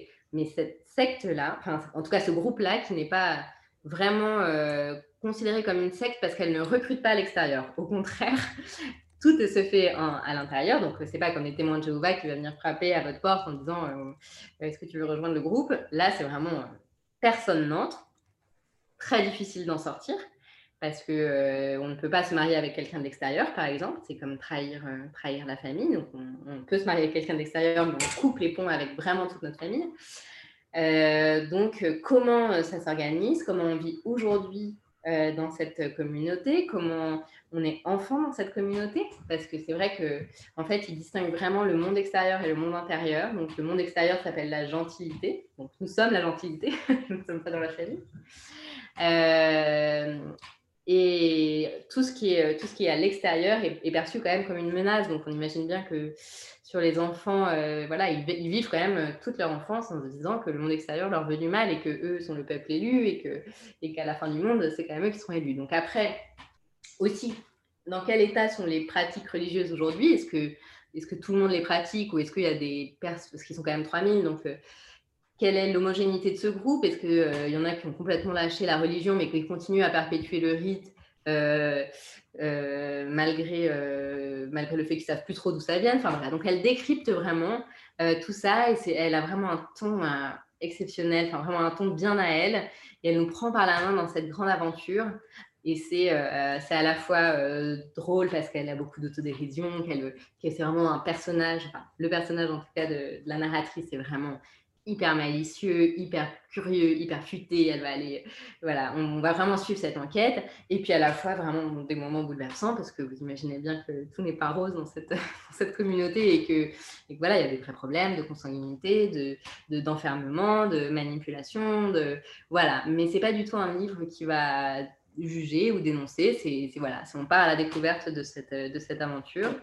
Et puis c'est vrai que jusque bah, voilà, c'est un, aboutissement notamment pour, pour Sandrine parce que c'est voilà, ça fait des années qu'elle rêve de, de, percer ce mystère, euh, de faire un livre sur ce sujet parce qu'évidemment on a tout de suite pressenti qu'il y avait un qu'il y avait un sujet. Et puis bah là voilà, quand on parlait des, textes où on est quand même à l'origine euh, du projet, bah voilà, là typiquement, euh, Sandrine avait cette idée, euh, elle a trouvé cette autrice qui était, qui était dans ce quartier et donc avec qui elle partageait les, les questionnements et qui, qui, se trouve en fait en plus être une formidable autrice. oui, moi ce que j'aimerais ajouter, c'est sur le positionnement de ce livre, parce que Les Avrils, collection de littérature contemporaine, vous doutez bien que ce n'est pas un doc sensationnaliste de journaliste de faits divers. On est vraiment dans une enquête littéraire qui se lit comme un, comme un roman, euh, avec un ton qui est un ton très autobiographique, hein, euh, très intime. Incarné, quoi. Très incarné de euh, The Girl Next Door, le personnage de Suzanne qui en voisine avec son petit trench et ses petits cahiers de notes, commence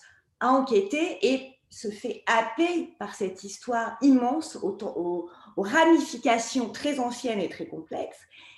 Et Suzanne, on l'a choisie parce qu'elle a à la fois la curiosité intellectuelle d'aller se, se, plonger euh, dans, cette histoire longue, le courage d'aller rencontrer des témoins qui ne veulent pas parler, et surtout cette petite euh, ingéniosité dans la construction et dans la narration qui fait qu'on lit ça comme un, très beau livre aussi. C'est, on est vraiment là dans la lignée de, je sais pas, La Serpe de Genada, de Laetitia de Jablonka. Euh, voilà, comment les écrivains s'emparent des histoires vraies et nous les livres avec leur regard inimitable. Mm.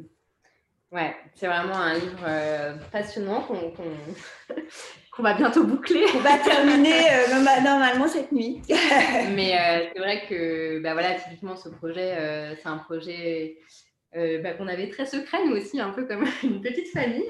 Et puis, euh, il y a un grand article qui est sorti dans le Parisien euh, en juin.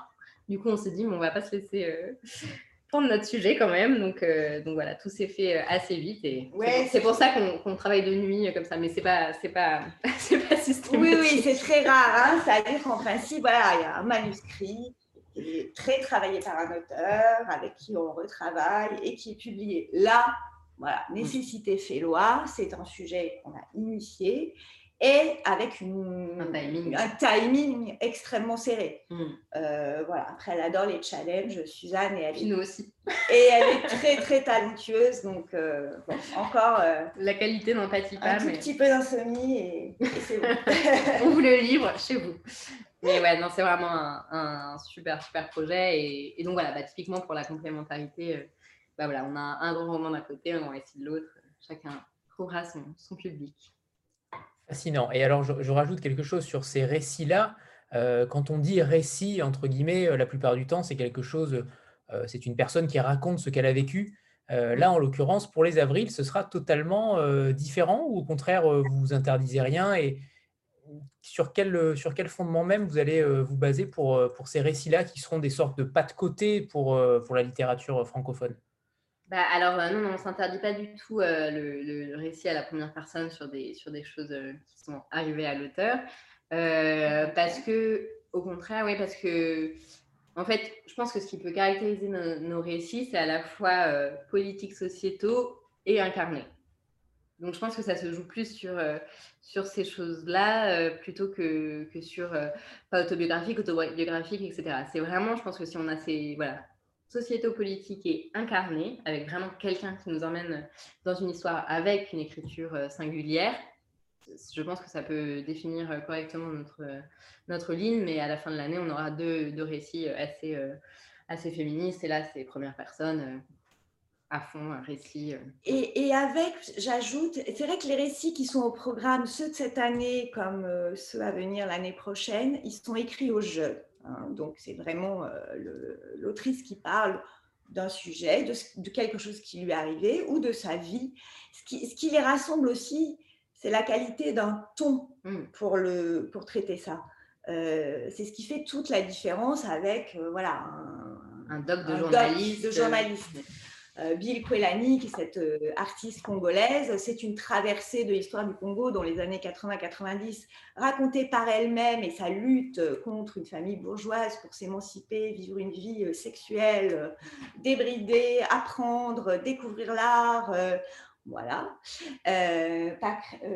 déjà pas mal.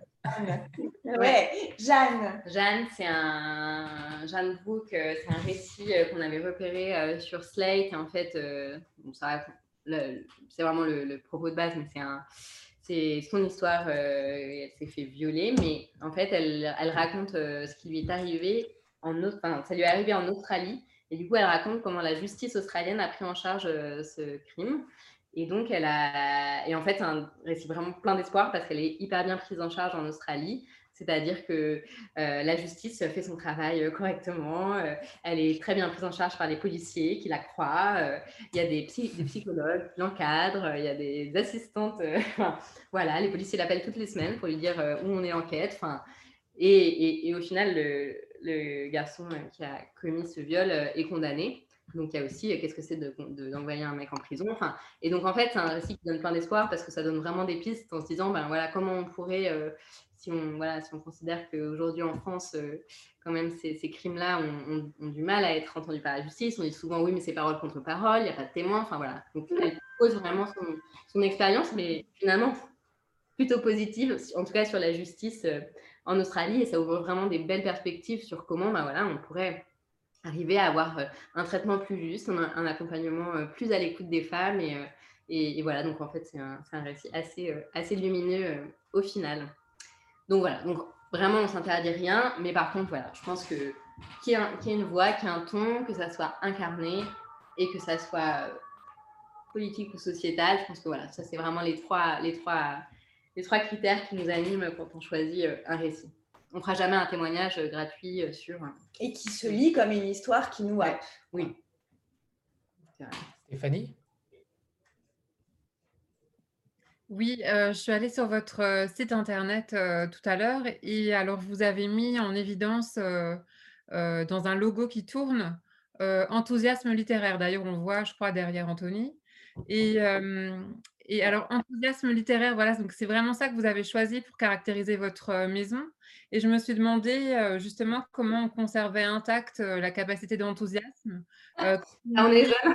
on le voit ce soir. Hein. Ce soir, l'enthousiasme est au paroxysme. Oui, alors on la voit justement. Non, je vais vous répondre, moi, que c'est aussi dans des moments comme ça, en vrai. Parce que tout ce qu'on fait là, avec voilà l'énergie qu'on y met, la conviction aussi, euh, aller réanimer à chaque fois qu'on rencontre ou qu'on reçoit, ou qu'on reçoit voilà, des, des passeurs de textes que sont les libraires, les critiques, mais des lecteurs aussi. Euh, rencontrer, voir l'effet que ça produit, avoir des retours de lecture, euh, échanger.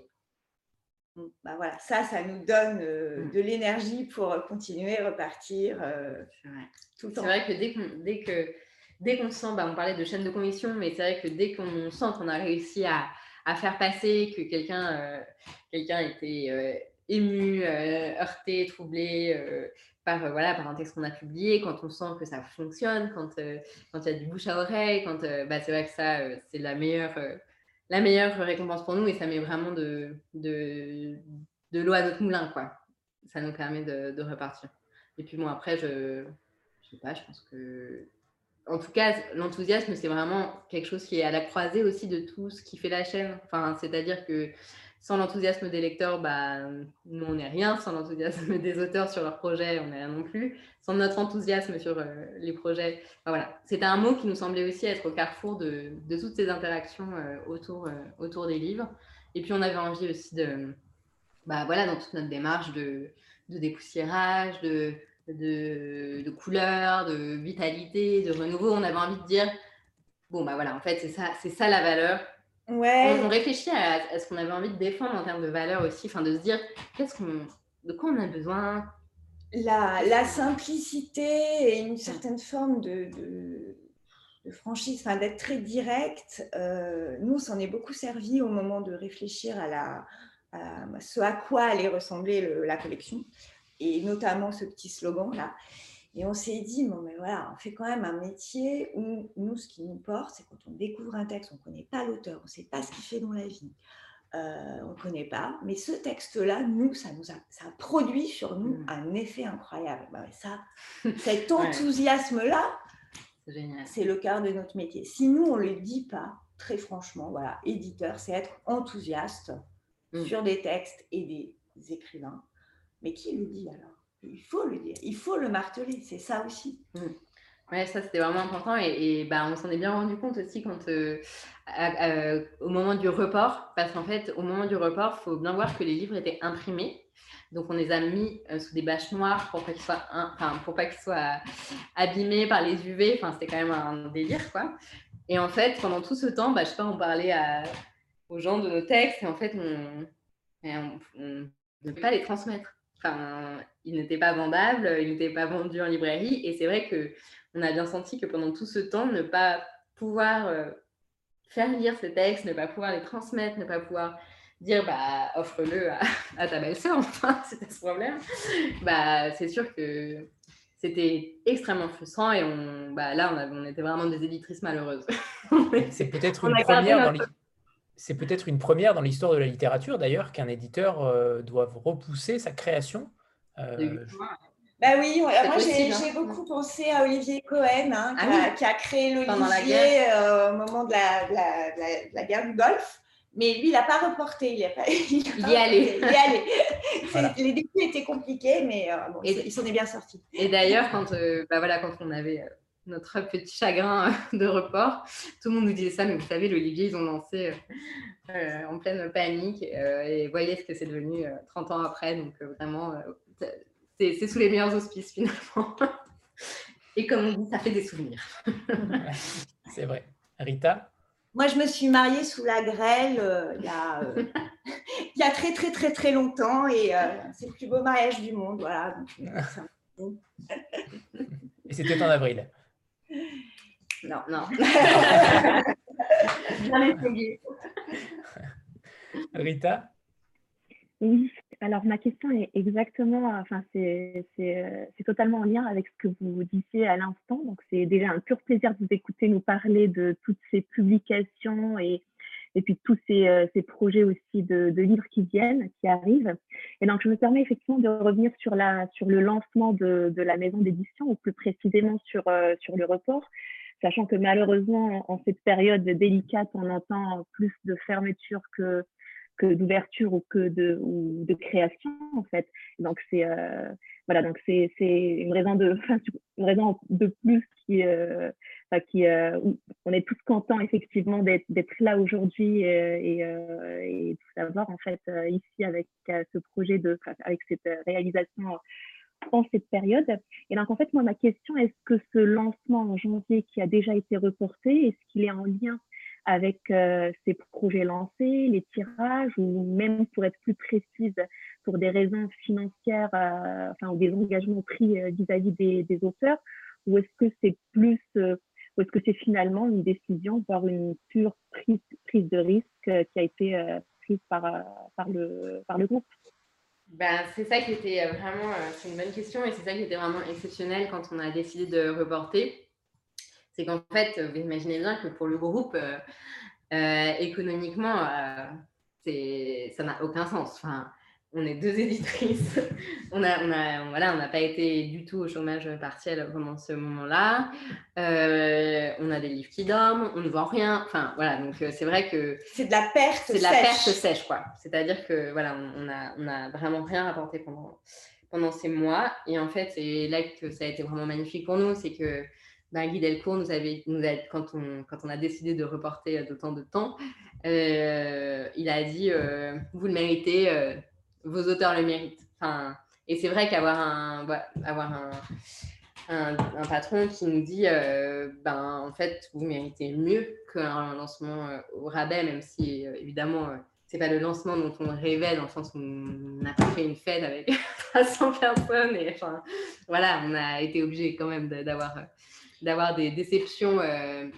mais en tout cas, en juin dernier, quand il nous a dit, vous n'allez pas sortir là en juin, enfin, on, va, on, va, on va tuer les auteurs, on va tuer les livres, et qui nous a dit euh, on, vaut mieux que ça. Enfin, donc, euh, donc voilà, c'était beaucoup de confiance avec euh, effectivement financièrement. Aucun sens financier. Et puis un mot sur la rentrée, parce qu'on aurait pu dire, bon, c'est reporté à la rentrée de septembre 2020.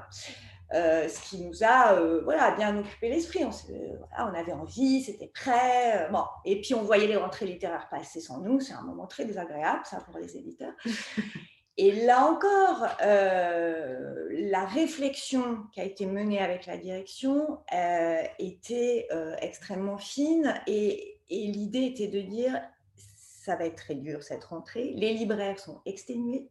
Ils rouvrent, ils ne savent pas pour combien de temps il y a une déferlante de, de, de, blockbusters, de noms très connus, euh, voilà, des libraires qui sont pas du tout, ils sont, ils sont pas en épuisés, ils ont pas, ils ont juste envie de refaire, si possible, leur trésorerie. Euh, c'est pas le moment d'arriver avec euh, voilà c'est et c'était vrai et énormément de libraires aujourd'hui mm. disent mais on s'en souvient vous avez attendu qu'on reprenne notre souffle à l'époque, on n'imaginait pas que la librairie allait faire de très bons résultats, que la lecture, euh, voilà, que la vente de livres globalement, hein, parce que c'est un chiffre qui s'observe au global, mais si on regarde plus, plus finement, c'est peut-être moins idyllique. Mais on n'imaginait pas à l'époque que les ventes de livres allaient aussi bien se comporter pendant de, longs mois. Euh, aujourd'hui, quand même, les libraires sont très reconnaissants. Ils disent, voilà, vous avez patienté, vous avez attendu le bon moment, on a repris souffle et on, est plus à même maintenant de, voilà, de, mmh. regarder hein, ces découvertes et de les porter avec vous. Oui, c'était, comme le disait Sandrine, c'est vrai qu'il y avait aussi cette idée de, respect envers les libraires qui, euh, qui, sont, euh, comme vous le savez, un soutien essentiel aujourd'hui pour, euh, pour réussir à tirer son épingle du jeu. Et puis, puis voilà, parce qu'on les respecte dans leur métier. De passeurs également. Et, voilà, on, on s'est dit vraiment qu'est-ce qu'on va venir dans cette, dans cette bataille-là. Euh, et on a eu la, voilà, on a eu la chance d'avoir une direction qui, qui était d'accord avec nous, même si effectivement, on est bien d'accord que financièrement, ça n'a pas de sens. J'ai cru voir que tous vos livres euh, allaient être euh, déjà définis en poche, édités en poche. Il me semble que tous, ou presque. Pas tout à fait tous. Pas tous. Non. Euh, mais, mais peut-être dans quelques semaines, quelques mois, tous. C'est vrai Majorité, sur, en tout cas. euh, ouais, sur, les, sur les premiers romans notamment, euh, on sent que voilà, qu'il y a eu beaucoup d'attention sur les premiers romans et que voilà que les en tout cas que nos confrères de, du Poche étaient très inventifs à notre production donc, donc voilà et puis Et puis, ça fait partie aussi, je pense, que de, de ce, qu'on disait tout à l'heure, cette vision à 360 et cette façon de, voilà, de porter un label dans toutes ses facettes, Mm. c'est aussi très tôt euh, se, se réfléchir avec le service des droits. On a la chance de pouvoir s'appuyer euh, sur le service des droits du groupe Delcourt avec une personne qui est plus particulièrement euh, pas dédiée à 100%, mais dont une partie du temps est consacrée à la littérature. C'est quelqu'un qui connaît très bien les sessions de droit euh, en littérature. Euh, voilà, on peut discuter très en amont du positionnement des textes, les faire lire et les faire vivre d'autres vies que celles du grand format. Par exemple, euh, bah, pour vous donner un exemple aussi d'adaptation, euh, La famille est en train, en simultané, d'être adaptée en BD dans la revue 21. Voilà, donc on peut aussi- faire ce genre de, ce genre de, de- de projet un peu relais. Euh, et ça, c'est vraiment super. Bon, évidemment, là, le, sujet s'y prête, la forme du récit euh, s'y prête bien. Donc, à chaque projet, il faut trouver euh, des choses. Sur du roman, c'est peut-être moins évident que sur du récit d'histoire vraie. Mais en tout cas, voilà, notre idée, c'est de se dire aussi bah, comment, comment on va aller inventer un peu bah, voilà, des, formes, comment on va faire en sorte que nos livres, nos livres aient différentes vies et, et réussissent à trouver différents lecteurs. Voilà, c'est sûr que je sais pas, une adaptation BD, bah, les lecteurs de BD, c'est pas forcément des lecteurs de textes euh, de textes euh, noir et blanc. Donc euh, voilà, ça va étendre encore le champ. Mm. Très belle passerelle avec la revue 21 qui est, qui est somptueuse. Bravo. Bah ouais, Et, on est super fiers. On est super fiers et ouais, ouais, c'est vraiment. bah aussi, c'est une sorte de. Pour, euh, pour l'autrice, typiquement, euh, voilà, qui, qui produit son premier récit, euh, avoir cette adaptation chez 21, c'est aussi dire, bah voilà, tu, tu fais partie des, des auteurs de, de non-fiction littéraire qui, qui comptent. donc, euh, donc voilà, c'est une sorte de validation aussi. C'est c'est super. Et, ça, et le projet va être magnifique. Guettez ça, ça, ça sera en juin. Mm. Parfait. Et on va peut-être terminer par le dernier livre qui sort, alors pas le dernier livre, mais en tout cas qui sort pour le premier semestre, Ouais. Super. Ouais. voilà, d'Isabelle Boissard. C'est un livre qu'on adore, qu'on adore, qu'on adore, qui est euh, alors bah voilà va si on raconte un peu les histoires euh, d'édition. euh, Qui est la voilà, fille d'ailleurs de Janine Boissard ou pas du tout? Absolument pas. Et non C'est fou, cette question nous est posée systématiquement, alors que nous, Pardon. on n'y a même pas pensé en recevant le manuscrit. Non, non, mais c'est intéressant. Mais euh, donc euh, vous imaginez, on est au tout début du premier confinement, donc on, a- on est vraiment au top. on a vraiment le moral euh, très très bon. Euh, et puis on reçoit dans notre boîte mail euh, un mail de Isabelle Boissard qui nous dit euh, bonjour, je trouve votre nom très beau. Donc à l'époque aussi, on n'a pas de site, on n'existe pas, pas, on hein. n'existe pas. Personne ne nous connaît. Il y, y avait eu un ou deux papiers de la, enfin, par une dépêche AFP qui annonçait les collections qui allaient paraître euh, au printemps. Et elle était tombée dessus, elle avait trouvé notre nom super. Voilà, donc euh, ça tient un peu de choses. Et, euh, et donc voilà, on reçoit ça. bon, on l'ouvre parce que voilà, c'était vraiment le moral était en berne, donc on bon, allez. Et là, on est complètement happé par ce texte. Donc, quand on dit que, enfin, voilà, dans les fantasmes de l'édition, on ne publie euh, que les gens qu'on connaît, que nos amis, que bon, vraiment, nous, c'est faux. Et ce texte euh, en est la preuve. Et en fait, euh, Isabelle Boissard nous amène, la narratrice en tout cas, nous amène dans son, dans son quotidien. à Taipei, où elle est expatriée. Donc tous les trois ans, c'est la même histoire. Elle déménage pour suivre son mari qui commence un nouveau job. Donc tous les trois ans, elle doit se réadapter à ce nouveau pays, emmener toute sa famille, euh, re- retrouver un appart. Et donc elle décrit ce milieu des expatriés avec un humour, mais décapant.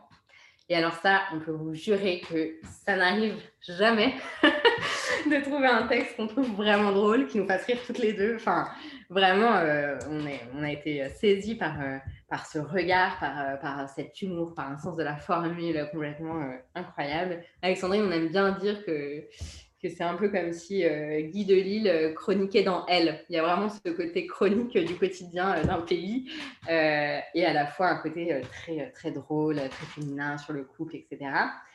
Et ça se double d'une réflexion assez profonde car au milieu du livre, la, narratrice est contrainte de rentrer en France au chevet de sa mère. Et en fait, elle revient sur ses origines assez modestes. Ses parents étaient concierges dans un collège dans une petite ville de Bourgogne. Et en fait, euh, elle parle à la fois du déracinement euh, géographique avec l'expatriation, mais aussi du déracinement social, parce que c'est vrai que le, milieu des expatriés, c'est un milieu euh, où il y a beaucoup d'argent, c'est des, voilà, des gens qui ont des hautes responsabilités dans des grandes entreprises, où la question du paraître est quand même très importante, où on se détermine quand même par rapport à ce qu'on fait, par rapport à ce qu'on est, ou, voilà. Donc, et elle, elle ne se sent pas du tout à sa place là-dedans. Donc, il y a vraiment ce, traitement du décalage entre deux milieux sociaux un dont elle est produit et le deuxième dans lequel elle vit, euh, qui est vraiment très fin, très intelligent, très bien mené. Et, euh, et tout ça avec beaucoup d'autodérision et d'humour. Et c'est vrai qu'avec Sandrine, mais quand on, quand on travaillait sur le texte, on savait si l'autre travaillait sur le texte parce qu'on entendait pouffer au, au, bureau d'à côté. On entendait l'autre rire et on se disait Ah, tu travailles sur, sur le texte, Isabelle. Et, des fois, on, rien que d'en parler, on, se remet par une anecdote et on rigole. Voilà, donc on est vraiment hyper contente de. Vous savez tout. Moi, je rajoute juste un, mot comme ça, c'est brio. Voilà, c'est vraiment le, brio de cette autrice. Mmh. Ouais. Et voilà, et en fait, bah, celui-là, on l'a mis en mai parce qu'on voilà, on pense aussi que bah voilà, c'est un livre euh, qu'on a envie euh, d'amener en vacances, qu'on a envie de prêter à sa copine à qui on est en vacances. Enfin, voilà, c'est, il peut vraiment, euh, ouais, on a vraiment hâte de voir euh, vos, retours, vos réactions sur ce texte parce que nous, on, voilà, on adore. C'est une boîte de chocolat. Quoi. Le, à la fois, le premier qui vous dit que le premier qui vous dit que vous avez une, une ligne éditoriale, euh, je pense qu'il ne faut pas le croire ah parce que on est d'accord qu'il y a un grand écart assez, assez grand et c'est génial. C'est génial. alors, en fait, la ligne, elle se dégage à la lecture, pour tout dire. Cet exercice de là, de, de, de présentation, de résumé, de bon, et ça nous oblige, nous, à angler, à, voilà, et, à évidemment choisir dans des textes qui sont très riches euh, les côtés saillants. En vrai, je pense que, alors c'est sûr aussi qu'on démarre et que c'est en construction et que la ligne, elle va de plus en plus se dégager au fur et à mesure du temps. Hein, c'est comme ça qu'un catalogue se construit. Mais en réalité, je pense qu'à la lecture, mis, bout à bout, euh, il y a quelque chose qui se, voilà, qui se dessine d'un peu indicible comme ça, dans une rencontre comme, comme ce soir, mais qui est quand même belle et bien là. Oui, c'est vrai qu'on rigole souvent euh, sur les lignes éditoriales, ben, en tout cas dans les petites maisons, parce que dans les grandes, c'est vrai qu'il y a beaucoup d'éditeurs, donc chacun apporte, même s'il y a une ligne un peu directrice, chacun apporte. Euh, mais bon, on peut quand même reconnaître euh, au bout d'un certain nombre d'années les obsessions. on peut faire une sorte de tableau euh, névrotique des éditeurs parce que, parce que voilà, on, sait que telle, elle ne publiera jamais un texte là-dessus parce que elle, déteste ça et que, et que sa mère, par ailleurs, lui disait ça quand elle était petite. je rigole, je rigole, mais c'est vrai que. En fait, c'est bah oui, c'est quand même de la matière vraiment, enfin, en tout cas sur ce type de collection, c'est sûr que si vous êtes sur une collection super commerciale où vous devez trouver des romans très féminins euh, sur le couple, euh, voilà, là en fait vous allez vraiment avoir un truc très très très marketé, et, j'admire beaucoup aussi les éditrices qui font ce genre de travail. Et d'ailleurs, Harlequin est très réputé pour euh, pour ses éditeurs parce que c'est vraiment des super éditeurs par exemple qui travaillent là-bas. Quand il y a un CV Harlequin, c'est c'est toujours c'est toujours des gens assez impressionnants. Et, euh, mais bon, sur ce type de collection euh, plus, euh, plus littéraire, plus à taille humaine, c'est vrai que forcément, c'est de la matière humaine. Et Nous, on n'avait pas envie de, de corseter les choses. Pour, voilà, tant mieux, et tant mieux. Ouais. Et puis on n'a pas envie que, bah voilà, si vous voulez le dégrader dans votre bibliothèque, il ne faut pas que vous vous ennuyiez et que vous lisiez tout le temps le même livre. Par contre, on espère vraiment que la qualité, c'est le fil rouge. Hein. oui, voilà. Voilà, on peut, on peut s'engager sur plusieurs choses. C'est la qualité, euh, l'écriture, euh, euh, les histoires. et puis, je pense aussi, ben, un peu comme on est, le, le côté sincère des projets et de, de l'engagement des auteurs en littérature. ça, je pense que c'est c'est évident ce soir. C'est évident. Ben, j'espère que ça transparaît. Mais en tout cas, et de notre côté aussi, je pense que voilà, ce qu'on fait, on le fait avec simplicité avec authenticité. Et c'est comme ça qu'on voilà, qu'on aime travailler. Et, et puis c'est voilà, c'est notre quotidien aussi, donc autant que ça soit, ça soit authentique, quoi, parce que avant de, avant de, me faire lyncher, on a pour habitude de faire une petite photo de groupe. Euh, Là, ah. je sens que je sens que on y va. 3, 2, 1. Ceux qui ont les livres, n'hésitez pas. Parfait, super, merci. Merci infiniment à, toutes les deux et à toutes les Merci à vous. Alors, du coup, on a beaucoup parlé, on n'a pas répondu aux questions du chat, mais je pense que voilà, vous savez où nous trouver si vous avez d'autres questions. Bien sûr, bien sûr. Merci infiniment à toutes les deux et, Marie-Laure aussi euh, qui permet euh, ce lien-là. Euh, voilà, merci. On, sincèrement, je, vais vous, je, vais vous, le dire très familièrement, mais on vous adore. voilà.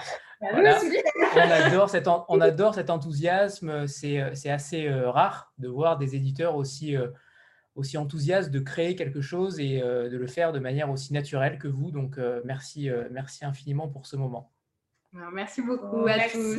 Ça nous touche. À bientôt. salut Olivier, salut Isabelle. salut Léo. Salut Charlotte. Salut Marie-Laure. Au revoir tout le monde. Merci beaucoup. À demain. À demain, oui, Marie-Laure. Ah oui.